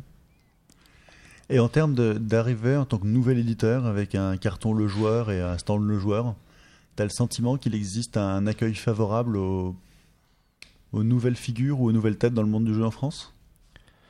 Ah bah euh, ouais le, le, le, le monde est le monde du jeu est ouais très convivial ouais, Ouais, ouais. très Bah. sympa enfin au niveau euh, entre éditeurs de jeux de société euh, ouais c'est très sympa ouais. Personne t'a regardé de travers. ah non non non non non, non, c'est euh, au, au contraire euh, c'est vra- vraiment euh, vraiment bon enfant comme ambiance ouais. T'as le sentiment qu'il existe un palutre, un paysage ludique français, un peu comme le PAF audiovisuel? Vas-y, tu peux nous la refaire, Pierre, s'il te ouais plaît. clairement clairement Un mais, palutre. Un euh, palefre. clairement mais ce que ce que je- ce que, ce que je dirais c'est que assez nettement euh, il y, a, il y a aussi euh, une production euh, fran- francophone je dirais parce qu'on inclut les Belges euh, qui se fait vraiment remarquer en ce moment au, au niveau euh, au niveau du, du paysage ludique mondial voilà donc euh, il y, a, il y a eu des le, le, le palumon. voilà, exactement. Donc euh, ça fait, ça, on sent qu'il y, a- il y a quand même euh, une ébullition en France au niveau de la, la créativité et de l'édition. Ouais. Euh, niveau relais de communication, est-ce que tu as le sentiment qu'il existe des canaux dédiés au monde du jeu? Alors je pense par exemple, on, on parlait à Trick Track, à Plateau ou, euh, ou, ou à JSP. Enfin, je pensais à tout ce qu'on a parcouru. Mm. Mais euh, est-ce que tu as le sentiment qu'il existe une place pour exister sur d'autres supports? Pour un éditeur ou pour un éditeur typiquement pour se faire connaître, faire connaître ses jeux? Alors, il bah, faut savoir que au niveau des, des, des, des jeux destinés au public de Trick Track, en effet, euh, Trick Track est incontournable. Ah bon?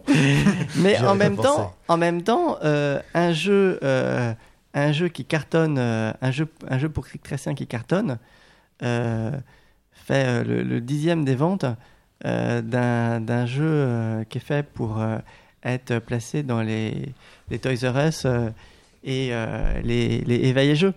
Donc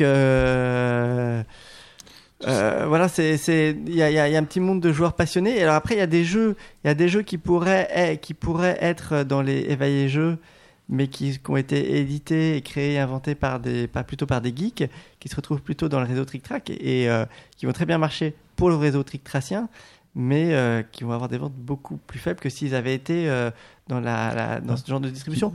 Alors ouais, tout, tout est très relatif et alors c'est vraiment moi c'est justement c'est le domaine où je suis pas bon. Justement, c'est le, le- le domaine marketing euh, distribution, donc j'ai vraiment aucun conseil à donner en la matière.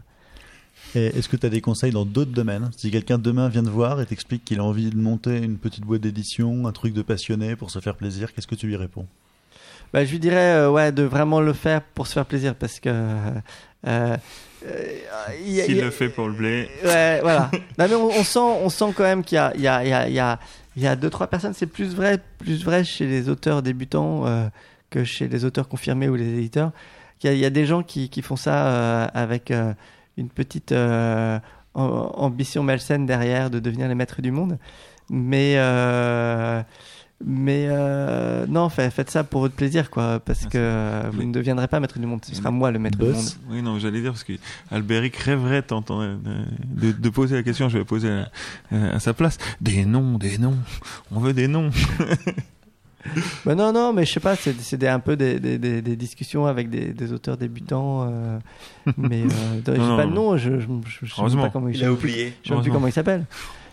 donc, donc toi, mis à part ton ambition d'être le maître du monde dont tu ne parles pas, je l'ai bien compris, est-ce que tu as l'impression que tu es encore dans une période où tu es fragile et où tu peux mettre la clé sous la porte au mauvais, euh, avec le mauvais concours de circonstances ou un mauvais choix? Est-ce que c'est une, c'est une idée qui te... Alors, euh, bah, de toute façon, euh, nous, on, on- marche. euh, Enfin, nous, on est associatif. Quand je dis nous, c'est-à-dire que pour les jeux, c'est quand même principalement moi qui m'en occupe, même si le magazine, lui, il est, il est vraiment fait par énormément de personnes différentes. Mais euh, voilà, le système, il est associatif. Donc, on marche à frais, euh, on marche à frais minimum. Il y a personne, euh, personne n'a de salaire. Moi, je, je ne récupère rien de l'association. Et euh, à part l'ar- l'argent que je, lui ai prêté pour euh, éditer des jeux. Et euh, pour l'instant, elle n'est pas en mesure de tout, tout me rembourser, mais j'ai mis dedans, j'ai pas mis dedans de la- de l'argent dont j'avais besoin. Mmh. Donc, euh, moi, au niveau de ma structure, elle peut, elle peut exister euh, éternellement, quoi. Il n'y a, y a pas de, y a pas de souci, quoi. Oui, tu, de ton point de vue, tu es juste en train de vivre une aventure que tu avais envie de vivre et si jamais ça... J'ai envie de dire, si jamais il t'arrive un truc, tu l'auras au moins fait. Bah voilà, ouais, c'est ça. Et puis, ouais, je l'ai fait. Voilà. Albéric avait une dernière question avant de te laisser le mot de la fin. Moi, je suis plus sur le, le futur. Qu'est-ce que tu as dans les tuyaux? Qu'est-ce que le joueur a dans les, dans les tuyaux? Alors, on a Du scoop. plein, plein de trucs dans les tuyaux. Euh, on est, euh, on a fait la, la suite d'un petit euh, film sur les jeux de rôle là qu'on aim- aimerait bien passer sur No Life, mais on n'a pas de réponse. Alors, on va peut-être finir par le passer sur YouTube. Et puis, euh, au niveau jeux de société, euh, on a euh, donc euh, Trahison qui va être un diplomatie euh, euh, light. Trahison. Trahison. Voilà, donc Je, je sens dans tous tes jeux une certaine nostalgie d'autres époques. hein. Ouais, c'est clair. C'est C'est clair côté- qu'il y a un C'est petit homme du 19e, c'est ça. Non, non, mais c'est- c'est- j'ai- j'avoue que clairement, il y a, il y, a, il y a une petite envie de faire revivre des jeux qui sont géniaux, mais euh, qui ne pourraient plus être joués aujourd'hui parce qu'aujourd'hui, les, les, les gens n'acceptent pas de passer un week-end à jouer à un seul jeu. Quoi. Euh, Surtout donc, il y a, pour perdre il y a- à la fin en étant trahi. il y a, y a Doge de Maillot. Euh, Il y a Aperitivo qui va être la, qui est la traduction d'un jeu qui s'appelle Beer and Bretzel et qui est un, un petit jeu délirant euh, où on jette des sous-bocs euh, sur la table. Donc un- vraiment un jeu de buveur de bière. Il y a un jeu dont le proto actuellement s'appelle Trust et on n'arrive pas à trouver les, les bons réglages. Ça me rappelle autre chose, moi. Antisocial. Et Euh, Qu'est-ce en- qu'il y a d'autre encore? Ouais, il y a un jeu qui va s'appeler Clan, qui est une sorte de Magic Light, mais pas à collectionner et euh, avec énormément de, re- de rebonds. En fait, l'intérêt du jeu, c'est qu'il y a des des, des, des, des- des coups super puissants et des, des retournements de situations de, de folie, quoi.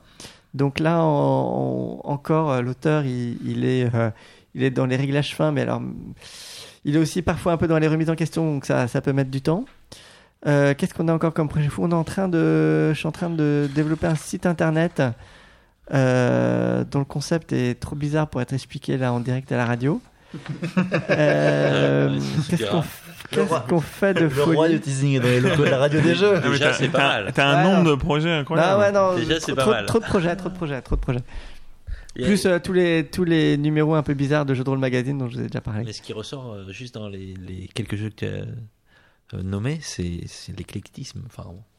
toujours apéritivo, trahison, bon, c'est pas. Ah oui, c'est clair que c'est c'est pas du tout le même style de le même style. hein. Ça c'est clair. On- mais on se limite à rien. Avant le retour de l'inspecteur gamer, qui, je crois, est toujours dans les parages? Oh, il doit pas être loin, ouais. Tu veux nous dire quelque chose? Bah écoutez, euh, qu'est-ce que je pourrais dire comme, euh, comme mot intelligent?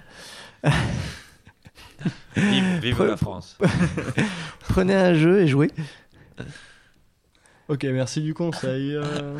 Bon ben merci à toi Guillaume euh, d'avoir été notre invité ce soir. Euh, Donc il est, il est grand, il est beau, il a une belle moustache, il s'est lancé dans l'aventure de l'édition, il est encore en vie pour en parler. C'était Guillaume Besançon. Bravo à lui.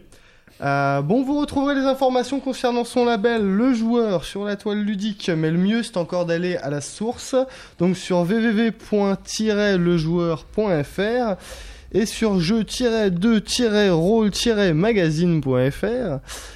Et vous retrouverez la radio des jeux, elle, sur son site et son Facebook. Le prochain enregistrement, c'est pour décembre. Au programme, un invité mystère tellement mystérieux qu'on ne peut pas vous en dire plus à ce jour. Plein de surprises, donc, à l'approche des fêtes de fin d'année.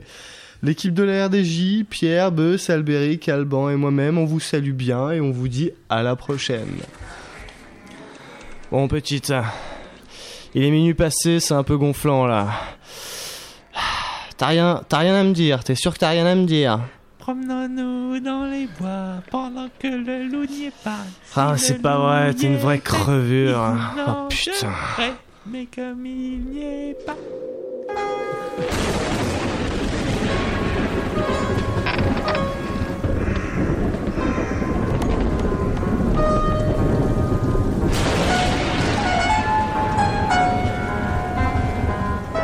Radio des jeux. Radio c'est des jeux, c'est la radio des jeux. Radio du jeu. You're listening to the Board Radio. Ok, croche. Bah, écoute la radio des jeux. Et toi, qu'est-ce que t'écoutes J'adore ça.